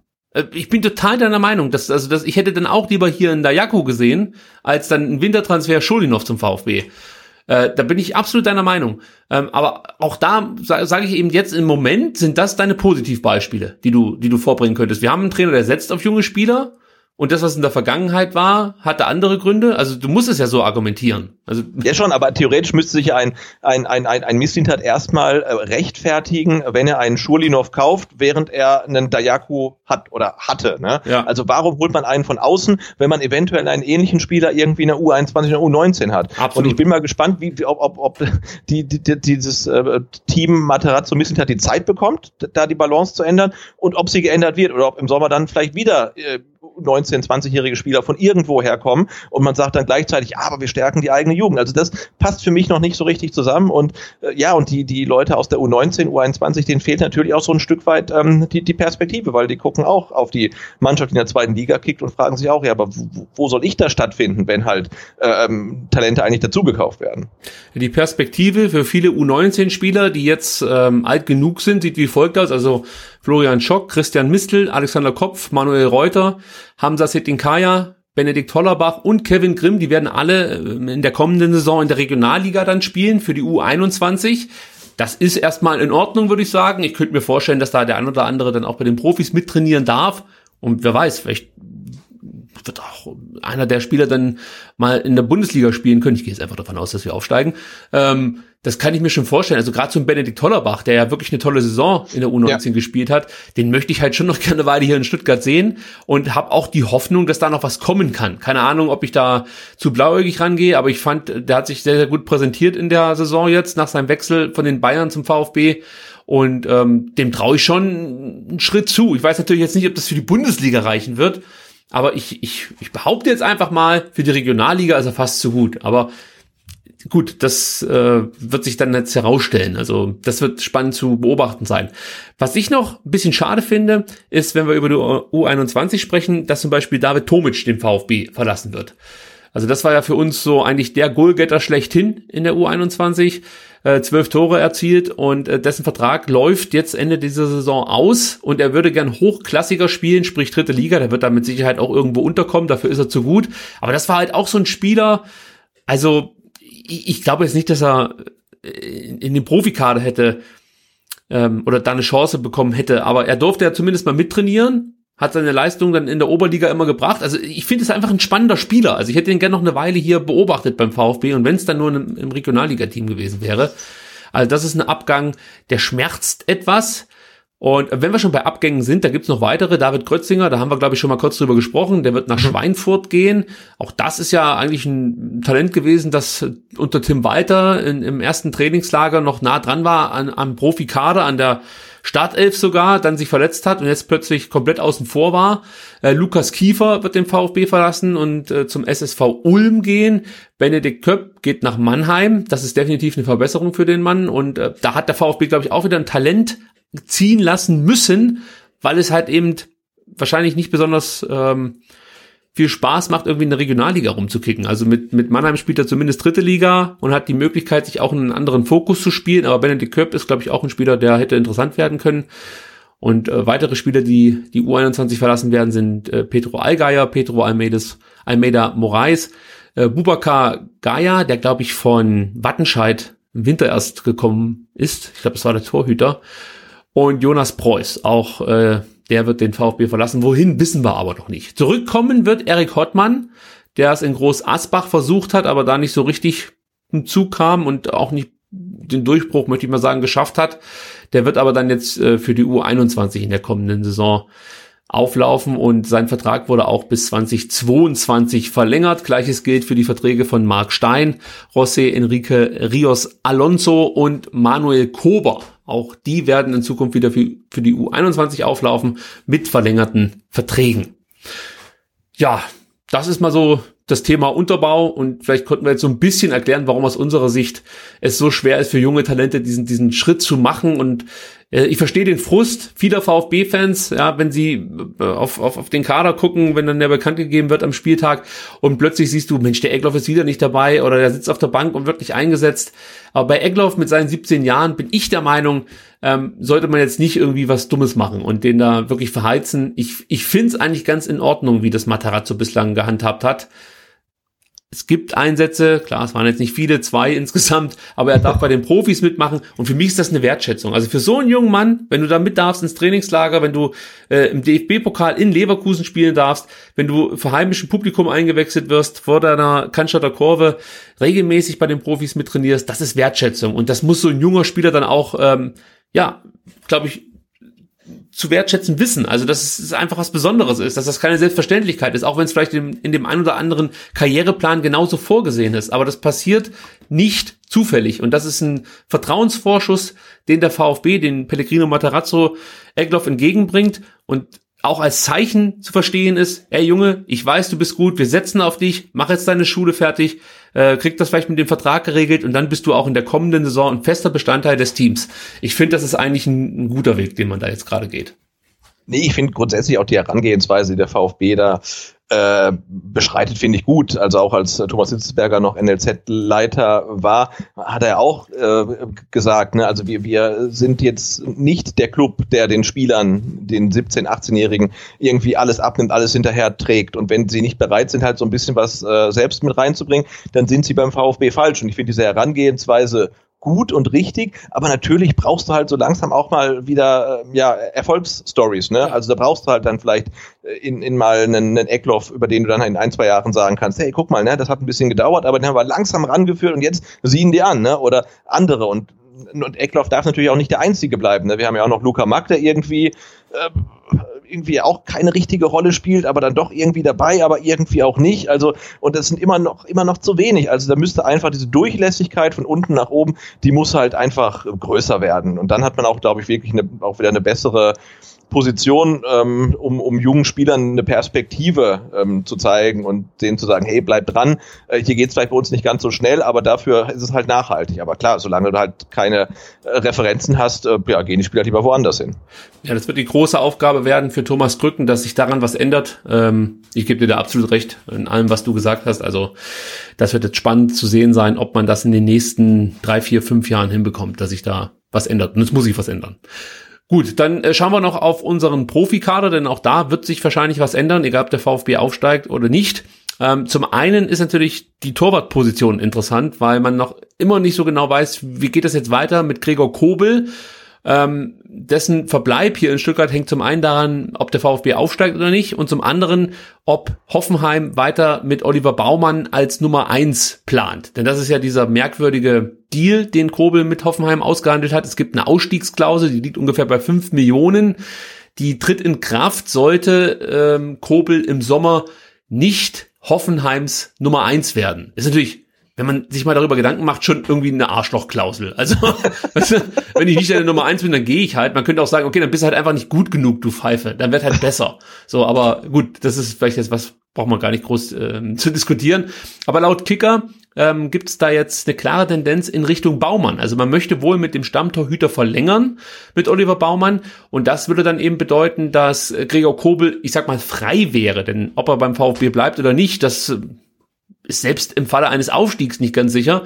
Man hört aus dem Umfeld von Gregor Kobel, dass sein Berater den Markt sondieren würde. Also, wir müssen uns dann noch ein bisschen gedulden, aber zumindest steht jetzt das die Tür etwas weiter offen, so möchte ich es mal sagen, für den VfB. Also wenn man aufsteigt, dann sind die Chancen nicht so schlecht, Gregor Kobel verpflichten zu können. Ähm, ich habe gehört, die Hertha hätte auch noch Interesse an Gregor Kobel. Könnte natürlich sein, dass sie den einfach mit Geld zuscheißen und dass dann ja der VfB sagt, nee, geht nicht. Und dann müsste man sich natürlich auch nochmal vielleicht nach einer neuen Nummer eins umschauen. Wir haben ja schon Heinz Lindner ins Spiel gebracht. Aber ich glaube, da hat äh, Sven Misseltat andere Vorstellungen. Genau, wo, wobei ich gestehen muss, dass ich eigentlich ein, recht großer äh, Gregor Kobel-Fan bin, weil wir hatten, glaube ich, gegen Dresden mal die eine Situation, wo er irgendwie den Ball ja, nicht richtig klärt und ausrutscht und so weiter, also mal kurz Unsicherheit reinbringt. Und da habe ich mir überlegt, ah, das passiert echt selten. Ne? Also ja. er, er, er steht da hinten einfach sehr, sehr sicher und ähm, Tim Walter war ja eine andere Meinung, hat dann mal Fabian Bretuk hm, für zwei oder drei Spiele gebracht. Ähm, aber ich kann mich vielleicht täusche ich mich da, aber ich erinnere mich an kein einen, keinen klaren Torwartfehler von Gregor Kobel in der kompletten Saison. Er war vielleicht in manchen Situationen dann nicht hundertprozentig sicher, aber ich glaube, er hat noch kein Spiel verloren, noch keine richtig dämlichen Tore gefangen und so weiter. Ähm, und das finde ich schon relativ bemerkenswert. Also irgendwas habe ich im Hinterkopf, aber ich weiß nicht, ob ich das jetzt gerade, also ich kann es ja auch nicht sagen, aber irgendwie muss ich da nochmal alle Spiele mir, glaube ich, angucken diese Woche, damit ich diesen einen Fehler noch finden kann. Nee, aber ich gebe dir natürlich recht. Also das ist eine sichere ähm, Nummer eins für den VfB in der Saison gewesen und ich fühle mich mit Gregor Kobel im Tor auch deutlich wohler als in der vergangenen Saison mit ähm, wie ist er denn nochmal? Zieler, genau. Ja. Äh, Wollte wollt ich gerade sagen, ne, da erinnerst du dich an das Einwurf-Eigentor äh, dann ah. und, und jetzt, was ich, ich habe nicht alles gesehen, aber so, was er bei Hannover diese Saison geleistet hat, ist jetzt auch, glaube ich, nicht so über ja. die ganze Strecke überragend gewesen. Also und, und sei es halt so unglückliche Sachen wie im Spiel gegen Karlsruhe, als er da seinen Gegenspieler irgendwie wegboxt aus Versehen das halt in die Weichteile. Ne? Also ich meine, und, und ja, und Kobel hat halt wirklich kaum negative äh, Szenen. Ne? Jetzt kann man sagen, okay, er hat auch keine überragenden Szenen, aber das reicht mir. Also jemand, wo ich weiß, wenn da halt die Flanke in den Strafraum segelt, wie jetzt gegen Dresden und Kobel kommt raus, dann hat er das Ding halt einfach. Ne? Also und er hält das, was zu halten ist und manchmal ein bisschen mehr. Das ist, ist, ist super. Also er strahlt da hinten für mich jedenfalls ähm, ziemlich viel Ruhe aus. Auch noch ein wichtiger Spieler, vielleicht für die kommende Saison, ist Erik Tommy, der beim VfB natürlich logischerweise keine Rolle spielt, weil er nach Düsseldorf ausgeliehen wurde. Ähm, aber äh, das Thema wird uns wohl noch ein bisschen beschäftigen, denn äh, wir wissen ja, Düsseldorf hat eine Kaufoption, die liegt ungefähr bei drei Millionen, aber aufgrund der Corona-Krise und ja, im Falle eines Abstiegs wird die Fortuna große Probleme haben, das Geld irgendwie aufzubringen für Eric Tommy. Und ähm, ja, das könnte natürlich bedeuten, dass Tommy entweder beim VfB landen wird oder dann ganz woanders hinwechselt. Aber er hat ein paar interessante Sachen gesagt, die ich ganz kurz zitieren möchte. Zum einen sagt er, Stand der Dinge ist, dass ich mich hier absolut, also in Düsseldorf absolut wohlfühle. Ich habe hier eine super Truppe mit einem guten Trainer. Das sind wichtige Faktoren, die für mich eine Rolle spielen. In welche Richtung es geht, darüber brauchen wir noch nicht zu spekulieren. Der Markt ist der, der Markt ist stagniert aufgrund der Corona-Situation. Es sind so viele Fragen im Raum, dass meine Personalie hinten an, angestellt wird. Das ist auch in Ordnung so. Jeder spielt um seine Zukunft. Keiner möchte so ein Negativ-Szenario erleben wie ich letztes Jahr. Das habe ich von Anfang an klargestellt. Also da macht er noch mal so ein bisschen seinen äh, seinem Unmut freien, freie Luft, äh, als er ja von von Tim Walter ja, als Rechtsverteidiger eingeplant war und glaube auch ehrlich gesagt nicht ganz so äh, den, das Standing in der Mannschaft hatte, wie er sich das vorstellt. Und dass Erik Tommy ein guter Fußballer ist, hat er in Stuttgart gezeigt, zeigt er jetzt in Düsseldorf. Also ich muss ganz ehrlich sagen, so ganz würde ich die Personalie Tommy nicht abschreiben, sollte Düsseldorf die Kaufoption nicht ziehen können. Also ich, ich hätte, glaube ich, nichts dagegen, wenn Erik Tommy zumindest mal vorspielen darf bei äh, Pellegrino Matarazzo. Oder ja, absolut. Anders? Also, ja. Nee, Tommy ist super. Also. Tommy ist super, das können wir so stehen lassen. Nikolas Nartey ist auch nicht so schlecht, muss man sagen. Der schlägt sich da in Rostock sehr gut, wurde da relativ schnell wirklich zu einem Leistungsträger, war zwar zwischendrin auch mal schwerer verletzt, aber äh, wie gesagt, ist, ist eigentlich schon ein wichtiger Spieler. Für Rostock hat übrigens am Wochenende beim Drittliga-Neustart äh, dann äh, gleich mal als Linksverteidiger, ich will nicht sagen brilliert, aber gut gespielt.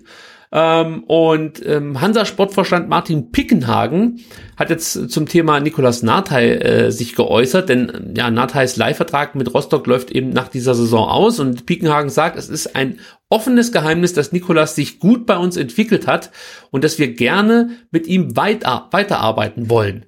Und Nathai sagt, Natürlich ist Hansa eine Option, aber erstmal konzentriere ich mich auf diese Saison. Das, was man halt so schön sagt. Ja, aber gerade sagen. die Tendenz ist wohl folgende. Sollte der VfB aufsteigen, dann äh, sieht es gar nicht so schlecht aus, dass Nathai nochmal für ein Jahr nach Rostock verliehen wird. Sollte der VfB nicht aufsteigen, äh, ist eigentlich davon auszugehen, dass ähm, Nathai entweder zum VfB geht oder anderweitig verliehen wird. Aber ich denke eher, dass er dann wieder zurück oder überhaupt erstmal zum VfB kommen darf. Und angeblich gibt es wohl auch schon Gespräche über eine Verlängerung der Leihe. Also das wird sich, denke ich mal, dann auch spätestens äh, ja, Anfang Mitte Juli klären, wie es mit Nikolas Nahtei weitergeht. Übrigens, wer die Rostocker sehen möchte, kann das auf Magenta Sport tun. Ich glaube, am Dienstag um 20.30 Uhr spielen die wieder. Und dann kann man sich da auch mal Nikolas Nathai angucken. Aktuell liegen die Rostocker, Sebastian, das muss man sich auch noch mal ganz kurz hier auf der Zunge zergehen lassen, auf Platz 10 und zwar mit drei Punkten Rückstand auf einem Relegationsplatz. Ja, da ist relativ eng alles. Ne? Die, die kuscheln alle miteinander. Das habe ich auch gesehen in der Tabelle. Ja, das finde ich schon spannend, was da in der dritten Liga vor sich geht. Aber ich glaube, das schaffe ich zeitlich nicht, die auch noch intensiv zu verfolgen. Das müssen dann nur Spielzusammenfassungen sein, so zehn Minuten lang. Das reicht dann. Gut, dann kommen wir jetzt äh, zu, ich würde mal sagen, fast schon einer Persona non grata. Jedenfalls, oh, äh, naja, nee. wenn man auf Twitter schaut, wenn man auf ja. Twitter schaut, ist es so. Ich gehe da nicht mit, das sage ich auch. Ich werde es auch gleich, warum, gleich erklären, warum. Es geht um Christian Gentner, ja. Und ähm, das Thema Gentner kam zum ersten Mal nach etwas, ja, nach längerer Zeit hier beim VfB wieder auf oder in Stuttgart wieder auf, möchte ich sagen, als Heiko Hinrichsen in einem Artikel folgende schrieb. Äh, es fehlt ein Typ wie Christian Gentner, zudem verfügt das Team über keinen Leader, einen Profi, der Verantwortung übernimmt und vorausgeht, so wie dies Christian Gentner in der Aufstiegssaison 2016 zu 17 tat. Also damit oder das, der Artikel zielte darauf ab, dass der VfB seine ersten beiden Corona-Spiele verloren hatte und ähm, dann ging es natürlich darum, an was liegt es denn jetzt, dass der VfB äh, die Spiele nicht gewinnen kann, dass die Mannschaft auf dem Platz irgendwie so ruhig ist, dass, dass man nie so richtig merkt, dass von der Mannschaft mal so ein Impuls ausgeht. Und der Herr Hinrichsen hat Christian Gentner als das fehlende äh, als die fehlende Zutat, möchte ich mal sagen, ausgemacht und äh, hier in Stuttgart wieder so ein bisschen ins Spiel gebracht. Sebastian, bevor wir über Gentner an sich reden, erstmal hier deine Einschätzung. Ist es Christian Gentner, der die Mannschaft aktuell, der der Mannschaft aktuell fehlt? Nö. Gut. Nee, also ich kann auch das, das Statement, also ich, ich, ich persönlich finde, man, das ist einfach komplett falsch. Also ich sehe es genau gegenteilig. Du hast in der Aufstiegssaison 2016, 2017 hattest du einfach eine funktionierende Mannschaft. Ja, da musstest du als Kapitän, glaube ich, gar nicht viel machen. Aber du hattest ja, ja wirklich ein, ein tolles Gerüst. Du hattest einen, einen Keeper, der war unumstritten mit mit mit Schlengerek. Du hattest äh, Pavard, du hattest Insua, der der ewig dabei ist. Du hattest vorne einen Terodde, der 25 Tore geschossen hat. Ne? Also du hattest einen Kaminski. Also du hattest einfach eine funktionierende Mannschaft die man selten irgendwie äh, ändern musste. Das hat einfach funktioniert. Und dann bist du als, als Kapitän, glaube ich, in der Lage ähm, oder hast die Aufgabe, dafür gute Laune zu sorgen. Und äh, das ist dann so, geht's raus und spielst Fußball. Und äh, ja, und ein Kapitän, genau das, was in dem Artikel steht, ein Leader, ein Profi, der Verantwortung übernimmt und vorausgeht, den hast du gebraucht in der Saison danach, in der Abstiegssaison. Und auch da war Christian Gentner Kapitän und genau da hat er das nämlich nicht geschafft. Und ich finde, er ist sicherlich ein, ein untadeliger Sportsmann und auch natürlich ein Stück weit eine VfB-Legende und ein verdienter Spieler, ähm, aber er konnte in, in, der Saison und vielleicht auch vorher schon in ein paar ähm, Situationen dieses Amt des Kapitäns nicht so ausfüllen, wie es vonnöten gewesen wäre. Und deswegen fehlt er, glaube ich, der Mannschaft äh, aktuell nicht, weil er meiner Meinung nach keiner ist, an dem sich die Mannschaft in schwierigen Situationen aufrichten kann. Da wir jetzt doch ein bisschen mehr Insiderwissen bekommen haben in den letzten Monaten, muss man aber dazu sagen, auf dem Platz war Gentner nicht der richtige Kapitän. Neben dem Platz scheint er schon der richtige Typ gewesen zu sein irgendwie, aber auf dem Platz und ähm, vielleicht dann auch vor den Kameras, war er, glaube ich, nicht ähm, der geeignete Mann, um eine Mannschaft in dieser schwierigen Situation, wie sie dann eben in der vergangenen Saison äh, vorzufinden war und natürlich auch in der Abstiegssaison 2015 2016, da war er einfach der falsche Mann und ähm, war eben nicht der Leader, von dem Hinrichsen hier im Artikel spricht. Aber es soll ja um was anderes gehen. Denn im Podcast Phrasenmäher, heißt er glaube ich, von der Bildzeitung, hat sich Christian Gentner über eine mögliche Rückkehr zum VfB geäußert, bevor alle Schnappatmung bekommen. Ich glaube, das bezog sich eher auf ein äh, Amt, also irgendwie so im Verein, nicht als Spieler, sondern als Trainer, was weiß ich, irgendwie sowas in der Art. Äh, er sagte auf jeden Fall, wir haben, also er und Thomas Hitzesberger, wir haben da aber Ach genau, das muss man erstmal anders einleiten, bevor ich das Zitat hier rauskloppe. Ich dachte, da stand ein bisschen mehr dabei. okay, also er hat halt erzählt, es, es gab bereits Gespräche mit Thomas Hitzesberger und Thomas Hitzesberger hat ja auch bei der äh, legendären Aus äh, Mitgliederversammlung am 14.07., ja, als Dietrich mehr oder weniger abgewählt wurde, ähm, auch signalisiert, dass man sich gut vorstellen könnte, Gentner in Zukunft hier beim VfB in anderer Position nochmal zu sehen. Und ähm, ja, jetzt kommt das Zitat von Gentner. Wir haben uns da aber noch nicht auf den genauen Tag festgelegt, also für eine Rückkehr und auch nicht auf die Funktion. Wir haben uns bislang nicht einigen können, ob wir zusammenkommen.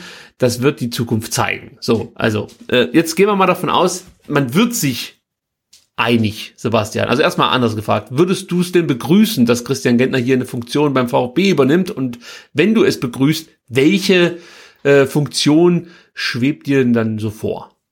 Ja, ich finde es erstmal ein bisschen schwierig äh, zu sagen, äh, er kommt vielleicht zurück, wann dann sehen wir und als was, das sehen wir auch, weil für mich ist es schon, äh, sind es zwei komplett unterschiedliche Dinge, ob jetzt ein, ein ehemaliger Spieler, dann wie, wie, wie Christian Gentner, zurückkommt als entweder Teambetreuer oder als Sportdirektor. Teambetreuer würde ich sagen, sofort. Sportdirektor würde ich sagen, äh, nee, du, warum? Also will ich nicht. Äh, und das finde ich halt schon entscheidend. Das finde ich aber ein bisschen komisch, wenn man sagt, ja, den kriegen wir halt schon irgendwo unter. Also ich finde, da muss man doch schon sagen, hey, wir haben, äh, er bringt das mit, diese Qualitäten, und wir haben für ihn diese Position, das passt halt perfekt zusammen. Dann muss man auch sagen, na klar, dann hat schon ein Stück weit die VfB-DNA, also ob man die jetzt gut oder schlecht findet, trägt er in sich, da kann er dem Verein schon helfen, aber da muss man halt auch komplett definieren, in welcher Position. Wenn man sagt, ähm, er ist im NLZ gut aufgehoben, weil sein Bruder da sowieso eine wichtige äh, Tätigkeit hat, da kann er uns helfen. Ja, dann klar. Ähm, aber ich finde es halt schwierig zu sagen, der kommt auf jeden Fall zurück und irgendwas finden wir schon für ihn. Also so eine Position im NLZ könnte ich mir wirklich gut vorstellen, aber ich gebe dir natürlich recht, was du sagst. Also ich, ich weiß auch nicht, ob Gentner sich vielleicht irgendwie schon was ausmalt und, und, und vielleicht dann auch eine Position im Auge hat und das jetzt noch nicht so richtig kommunizieren möchte, das weiß ich natürlich nicht. Aber jetzt, ich könnte mir wirklich gut vorstellen, dass Christian Gentner irgendwas im NLZ übernimmt, weil er natürlich selber hier beim VfB groß geworden ist das Umfeld ein Stück weit kennt. Und ich glaube, das ist dann auch ganz hilfreich, wenn du mit neuen jungen Spielern Erfahrungen austauschen kannst. Aber ich sehe jetzt Christian Gentner auch nicht direkt in einer leitenden Position. Zum Beispiel, weiß ich nicht, fällt mir natürlich nichts ein, aber irgendwie dann, nee, da fällt mir jetzt nichts ein, da brauche ich jetzt nicht irgendwie was aus dem Finger saugen. Aber für mich ist es halt wirklich jemand, der natürlich hier beim VfB äh, gerne irgendeinen Posten übernehmen kann. Also ich bin da auch niemand, der sagt, ja, der hat sich damals scheiße verhalten, als äh, in der Abstiegssaison, als es ihm mehr oder weniger nur noch um seinen Vertrag ging. Zumindest in Interviews und auf dem Platz stimmte die Leistung nicht, aber dafür am Mikrofon, wenn er sich darüber echauffierte, dass mit Reschke und Dietrich schon was anderes abgesprochen war, das hat mich auch angekotzt, kotzt mich heute auch noch an, aber ich bin halt auch keine Vier mehr. Ja, dass ich dann äh, ein Jahr später immer noch dastehe und beleidigt bin. Das ist halt total dumm. Also Nein, halt die Frage so sagen, ist ja wirklich, kann er, kann er, kann er dem VfB weiterhelfen? Genau. Und ich genau. glaube, im, Umfeld des NLZs kann er das sicher als, als Spieler, der ewig beim VfB war, hier vermutlich mehr Trainer kommen und äh, gehen hat sehen, als die meisten Profis in ihrer kompletten Karriere bei allen Vereinen. Und der, da kann er vielleicht auch dann jungen Spielern nützliche Tipps geben äh, und, und da seine, seine Erfahrung vor allen Dingen einbringen. Also ich glaube, in, in dem Umfeld wäre er sicherlich äh, äh, eine Verstärkung für, für das Team dort. Das ist die entscheidende Frage. Kann Christian Gentner was in diesen Verein bringen, dass ein anderer, der vielleicht schon im Verein ist oder potenziell auch äh, auf diesen Job ähm, sich beworben hat, sage ich jetzt mal, ähm, kann er da irgendwas mehr reinbringen als eben dann ein Konkurrent, sage ich jetzt mal. Und wenn das nicht der Fall ist, dann muss man ihn jetzt hier auch nicht aufgrund dessen, dass er lange beim VfB gespielt hat, irgendwie unterbringen und eine Position zu schustern. Das ging nämlich in den seltensten Fällen bislang gut. Also Genau, das eine machst halt so, so wie, wie die Bayern, die dann halt ehemalige verdiente Spieler halt irgendwie als Fanbetreuer oder äh, Fanshop-Betreiber irgendwie. Na, ist ja so, ne? Ja, das also, stimmt, aber Christian Gentner als Fanbetreuer stelle ich mir schwierig vor. Also, das wäre wär ein spannendes Projekt, würde ich sagen. Aber im Fanshop kann ich mir, wie gesagt, ganz gut vorstellen. Also, da kann ich mir auch vorstellen, dass er da gut kassiert. Also das, warum nicht? Ja, mal gucken, was draus wird. Aber ich würde jetzt hier nicht die Tür zuschlagen und sagen, keine Rückkehr für Gentner. Nee. Gut, äh, vor gut einer Woche war Klaus Vogt zu Gast bei SWR Sport äh, und nur ganz kurz müssen wir diesen Auftritt vielleicht auch ich möchte nicht sagen bewerten, aber besprechen. Ich fand, es war ein sehr guter Auftritt von unserem Präsidenten äh, mit einer wichtigen Aussage aus meiner Sicht, die äh, möchte ich ganz kurz zitieren. Und zwar meinte er, der Fußball ist entrückt und entfernt sich immer mehr von der Basis. Er erhöht sich vielleicht ein Stück weit selbst, das ist eine Blase, die natürlich platzen kann. Ich wünsche mir, dass aufgrund der aktuellen Situation ein Umdenken stattfindet. Sebastian, da frage ich dich jetzt mal, von welchem ehemaligen VfB-Präsidenten hättest du denn so eine Aussage erwartet oder dir vorstellen können? Von keinem. Richtig, und deswegen ist es ja, ein ich guter Auftritt. Ich habe überlegt, nach dem, nach dem, nach dem HSV-Spiel, als Klaus Vogt da Schal schwenkte, auf der Tribüne stand und äh, äh quasi stellvertretend für die ähm, nicht äh, anwesenden äh, ja, 55.000 VfB-Fans, dass er einen Schal schwenkte, habe ich mir ähm, vorgestellt, da würde äh, Wolfgang Dietrich ähm, stehen und das machen. Und es, mein, mein Gehirn konnte das nicht verarbeiten. Also ich konnte mir dieses Bild äh, nicht hervorrufen. Es ging einfach nicht. So wie ich mir vorstelle, hätte Wolfgang Dietrich den Schal falsch rumgehalten und es, es wäre der Aufdruck drauf gestanden, niemals zweite Liga. Das wär, so wäre Wolfgang Dietrich da gestanden und wahrscheinlich noch gestolpert. Nein, das ist natürlich jetzt gemein. Aber ja, bei Klaus Vogt kommt es auch sehr authentisch rüber. Also du hast das ja. Gefühl, dass er das nicht macht, weil er weiß, dass da Kameras im Stadion ja. sind, sondern weil das aus ihm herauskommt. Und äh, ähnlich war das mit dieser Aussage, die ich einfach wichtig finde. Die brauchen wir jetzt auch gar nicht tot diskutieren, weil wir der, der eh zustimmen. Aber ich habe das, glaube ich, in der Podcast-Folge schon mal gesagt.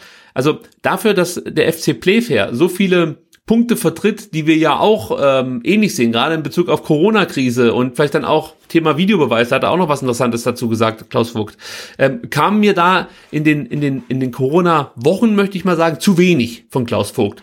Aus welchen Gründen auch immer. Aber jetzt kam ein Statement, ein Statement vor gro oder auf großer Bühne, will ich, will ich mal sagen, und das finde ich wichtig. Und das wollte ich nicht unerwähnt lassen. Ja. Ähm, ja, dann hat er noch gesagt, dass die Auftritte, die zwei nach der Corona-Pause ihn traurig machen. Auch das Statement habe ich jetzt mit reingenommen, weil du nimmst es ihm komplett ab. Also es ist halt einfach nicht so ein Wischiwaschi, wie du sonst vielleicht vom Präsidenten oder Vorständen hörst, sondern du hast das Gefühl, er leidet genauso wie du und ich. Und das tut er einfach mal gut, wenn sich ein Präsident nicht dann äh, mit, mit so einem äh, prätentiösen Geschwätz da irgendwie versucht rauszureden, sondern einfach sagt, nee, also das macht mich einfach traurig und ich bin enttäuscht und das, das ist authentisch und das gefällt mir sehr, sehr gut. Und den Satz zum Videobeweis, den möchte ich euch auch nicht vorenthalten. Und zwar sagt er, ich bin grundsätzlich kein Freund des Videobeweises. Und das finde so. ich auch ein wichtiges Statement. Das musst du dir mal vorstellen, wenn das ein Präsident eines Vereins sagt, finde ich, ist das eigentlich ein, also echt ein Knaller, finde ich. Also das hörst du ja. von wenig Präsidenten so in der Deutlichkeit. Also das nee, schon, schon, schon gut. Also da äh, fühlt man sich doch als VfB-Fan gerade sehr, sehr wohl mit seinem Präsidenten. So, jetzt habe ich noch zwei Themen. Ich weiß nicht, ob wir Pavel Pogrebniaks Covid-19-Erkrankung noch groß thematisieren müssten. Ähm, der wurde, kann man aber kurz sagen, mit einer beidseitigen Lungenentzündung letzte Woche ins Krankenhaus eingeliefert. Ich wusste gar nicht, dass der noch Fußball spielt, habe aber herausgefunden, der spielt für Club Ural in Jekaterinburg. Ja, hättest du mal, hättest du mal Vertikalpass gelesen. Ich habe einen Text über ihn geschrieben vor ein paar Wochen. Moment mal. Also normal lese ich jeden Artikel, aber das, das war wahrscheinlich eine Information, die ähm, hat sich bei mir nicht verfestigt. Also, das musst du das nächste Mal. mal gerade. Und, und dann, dann hättest du auch gewusst, weil ich habe es gerade in den Shownotes gesehen, äh, von, von seiner Frau, die ja irgendwie, äh, ich weiß nicht, anderthalb oder zwei Millionen ja. äh, Instagram-Follower hat und erstaunlicherweise jetzt jünger aussieht ähm, als zu der Zeit, als Pogrebniak in Stuttgart gespielt hat. Irre. Ja, Maria Pogrebniak Schatalova. Und äh, ich kann mir vorstellen, dass es dem Herrn Pogrebniak inzwischen wieder besser geht, denn Maria Pogrebniak-Schatalova hat sich mit ihren Kindern ähm, in aufreizender Pose in einem Schwimmbad inzwischen ablichten lassen und man kann sie dabei auf Instagram, ich sag mal, bestaunen. Ja, und äh, macht das auf jeden Fall, weil also die Pogrebniaks sind, äh, würde ich sagen, die russischen Kardashians. Also das ist wirklich äh, hochspektakulär. Ähm, ich, ich schrieb den, äh, den Text am 19. April.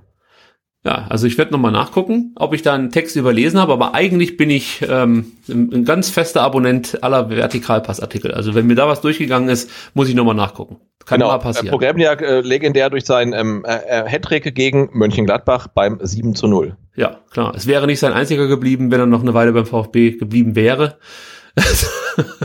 Aber ja, so sollte es ja nicht und, sein. Äh, genau, und das darf man auch nicht vergessen, er ist äh, der Mario Gomez Nachfolger gewesen. Ne? Also ich habe es hier in dem Artikel halt runter äh, mal geschrieben. Doch, ähm, den Artikel habe ich gelesen, ja. Den ich gelesen. Die, die legendäre ähm, Suche äh, nach dem Nachfolger von Mario Gomez Richtig. über äh, Klaas-Jan ähm, Hünteler und Wagner Lav hin zu Progrebnik, der dann mit seinem äh, mit seinem ähm, Kosmetiktäschchen dann da im Hotel ähm, auflief und da dann die Pressekonferenz gab. Wahnsinn. Ich meine, die, Nummer eins, die Nummer eins Lösung wäre Demba Bar gewesen damals. Ja, genau, Entschuldigung, haben ja. vergessen, mit seinem Nagel, Nagel im Knie. Genau, ähm, das nicht, war ja ähm, eigentlich. Genau, Demba Bar, Hünteler, Wagner Love, äh, Pogrebniak.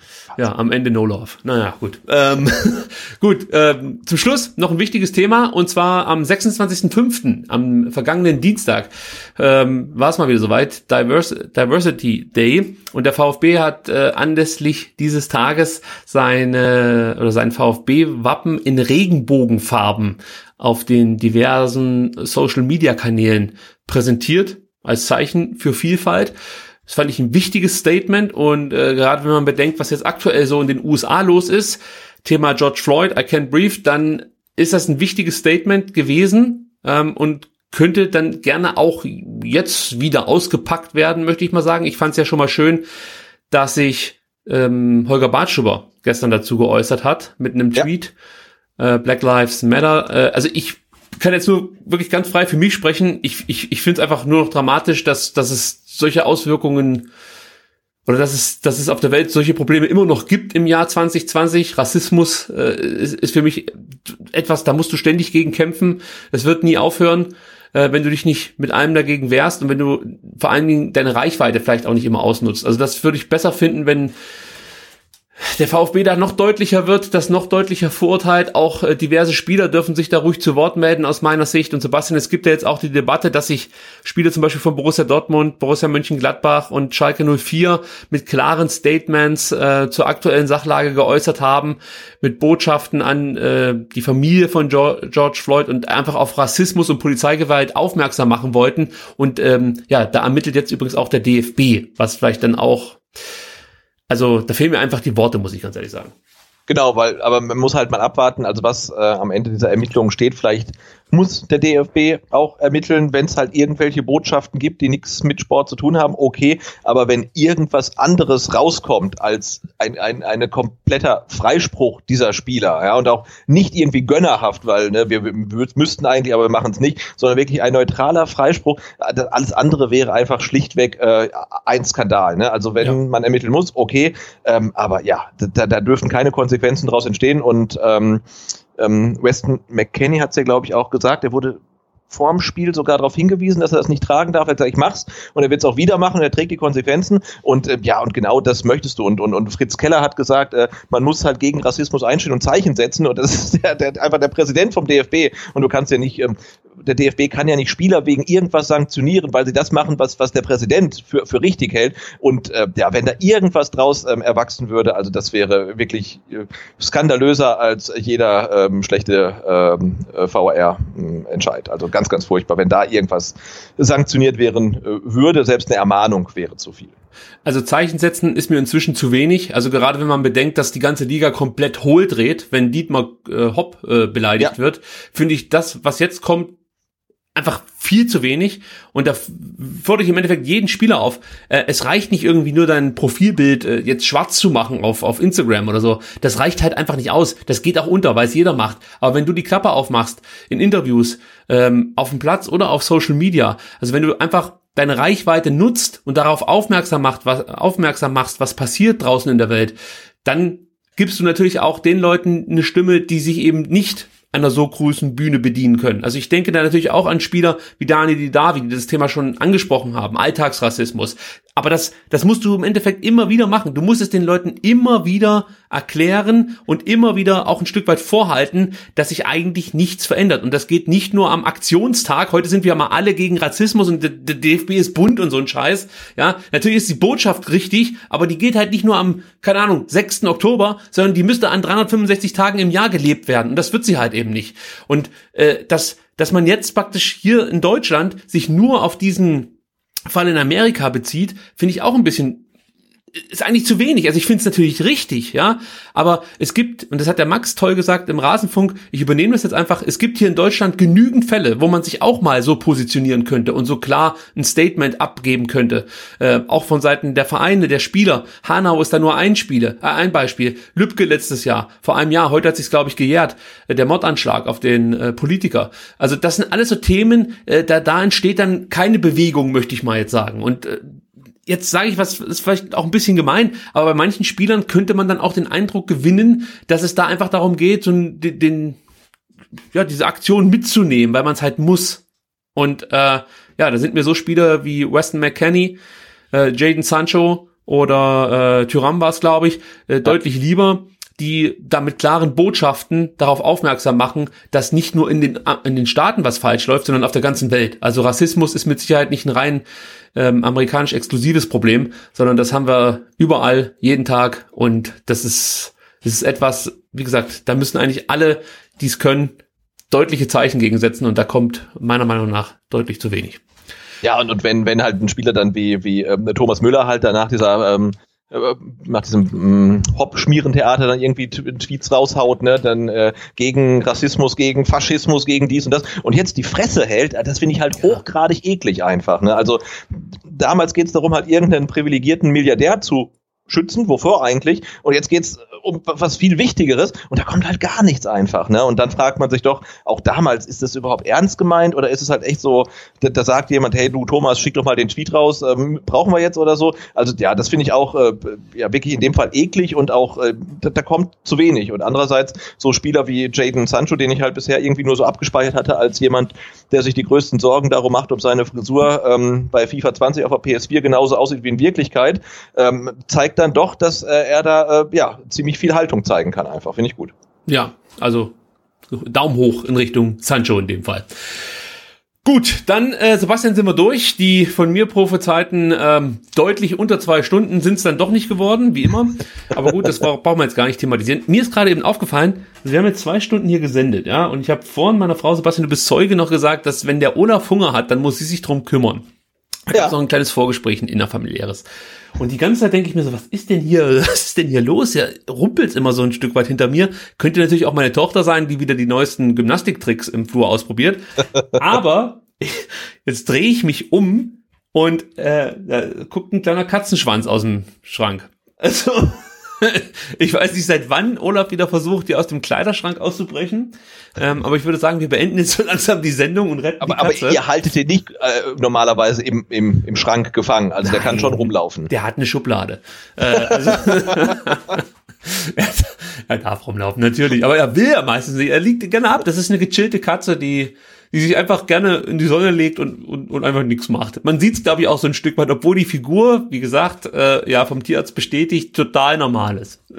ist ja, du, nach, nach, nach, nach, nach, äh, nach Corona sehen wir ja fast alle so aus. Ja, für mich steht auch schon fest. Nachdem der VfB den Aufstieg geschafft hat, ist für mich der Abstieg dran. Also ab äh, Juli äh, geht's hier an die Corona-Funde bei mir. Vielleicht machen wir dann auch noch einen Podcast. Mal gucken. Nein, natürlich nicht. Ein Abnehmen-Podcast. aus, aus, dem Sommer, aus dem Sommertrainingslager. Mit Ina Aogo. Die, oh, Gottes Willen. die E-Tipps gibt. Coca viel Coca-Cola trinken. naja, gut, das ist ein anderes Thema. Gut, also, Sebastian, äh, ich möchte noch darauf hinweisen, dass man weiterhin für den Dennis spenden muss. Jetzt ist es wirklich nicht mehr viel. Ich glaube, es sind noch 8000 Euro oder so. Ja, und der, der, der Martin äh, vom, vom, vom, vom Brustring Talker, der ähm, Stickers versteht hat, glaube ich, 500 Euro sind da zusammengekommen. Also Wahnsinn. das ist echt Wahnsinn, ja. Also da, wir sind komplett auf der Zielgeraden. Also, es sind noch 8000 Euro. Wenn man sich das mal überlegt, wo wir angefangen haben, ja, äh, dann ist das einfach nur phänomenal. Und dieser letzte Schritt, den schaffen wir jetzt noch alle gemeinsam. Ihr findet alle Informationen wie immer bei uns auf der Webseite vfbstr.de. Da findet ihr den Link auf die GoFundMe-Kampagne. Die Nele, das ist die Partnerin von Dennis. Da muss man auch mal eigentlich Applaus spenden für die junge Frau, die äh, ihrem kranken Freund da seit Jahren jetzt zur Seite steht und viel unternimmt, um auch diese Geschichte von Dennis einfach ein bisschen bekannter zu machen. Also vielen Dank, Nele, an dieser Stelle und unterstützt die beiden durch eine kleine Spende. 8000 Euro müssen wir noch zusammenbekommen und dann hat Dennis so ein Stück weit Hoffnung gewonnen und kann vielleicht dieses oder spätestens dann halt eben nächstes Jahr nach Barcelona ähm, fliegen und seine äh, Therapie beginnen und dann natürlich im besten Fall gesund werden. Da drücken wir Ihnen die Daumen.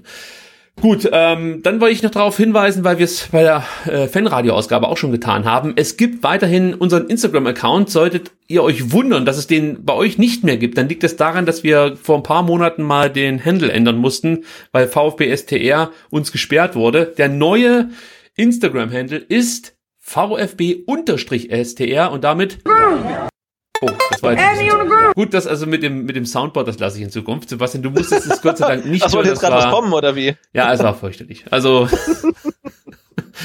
das war vielleicht der schlechteste eines, äh, Einsatz eines Soundboards in der Podcast-Geschichte.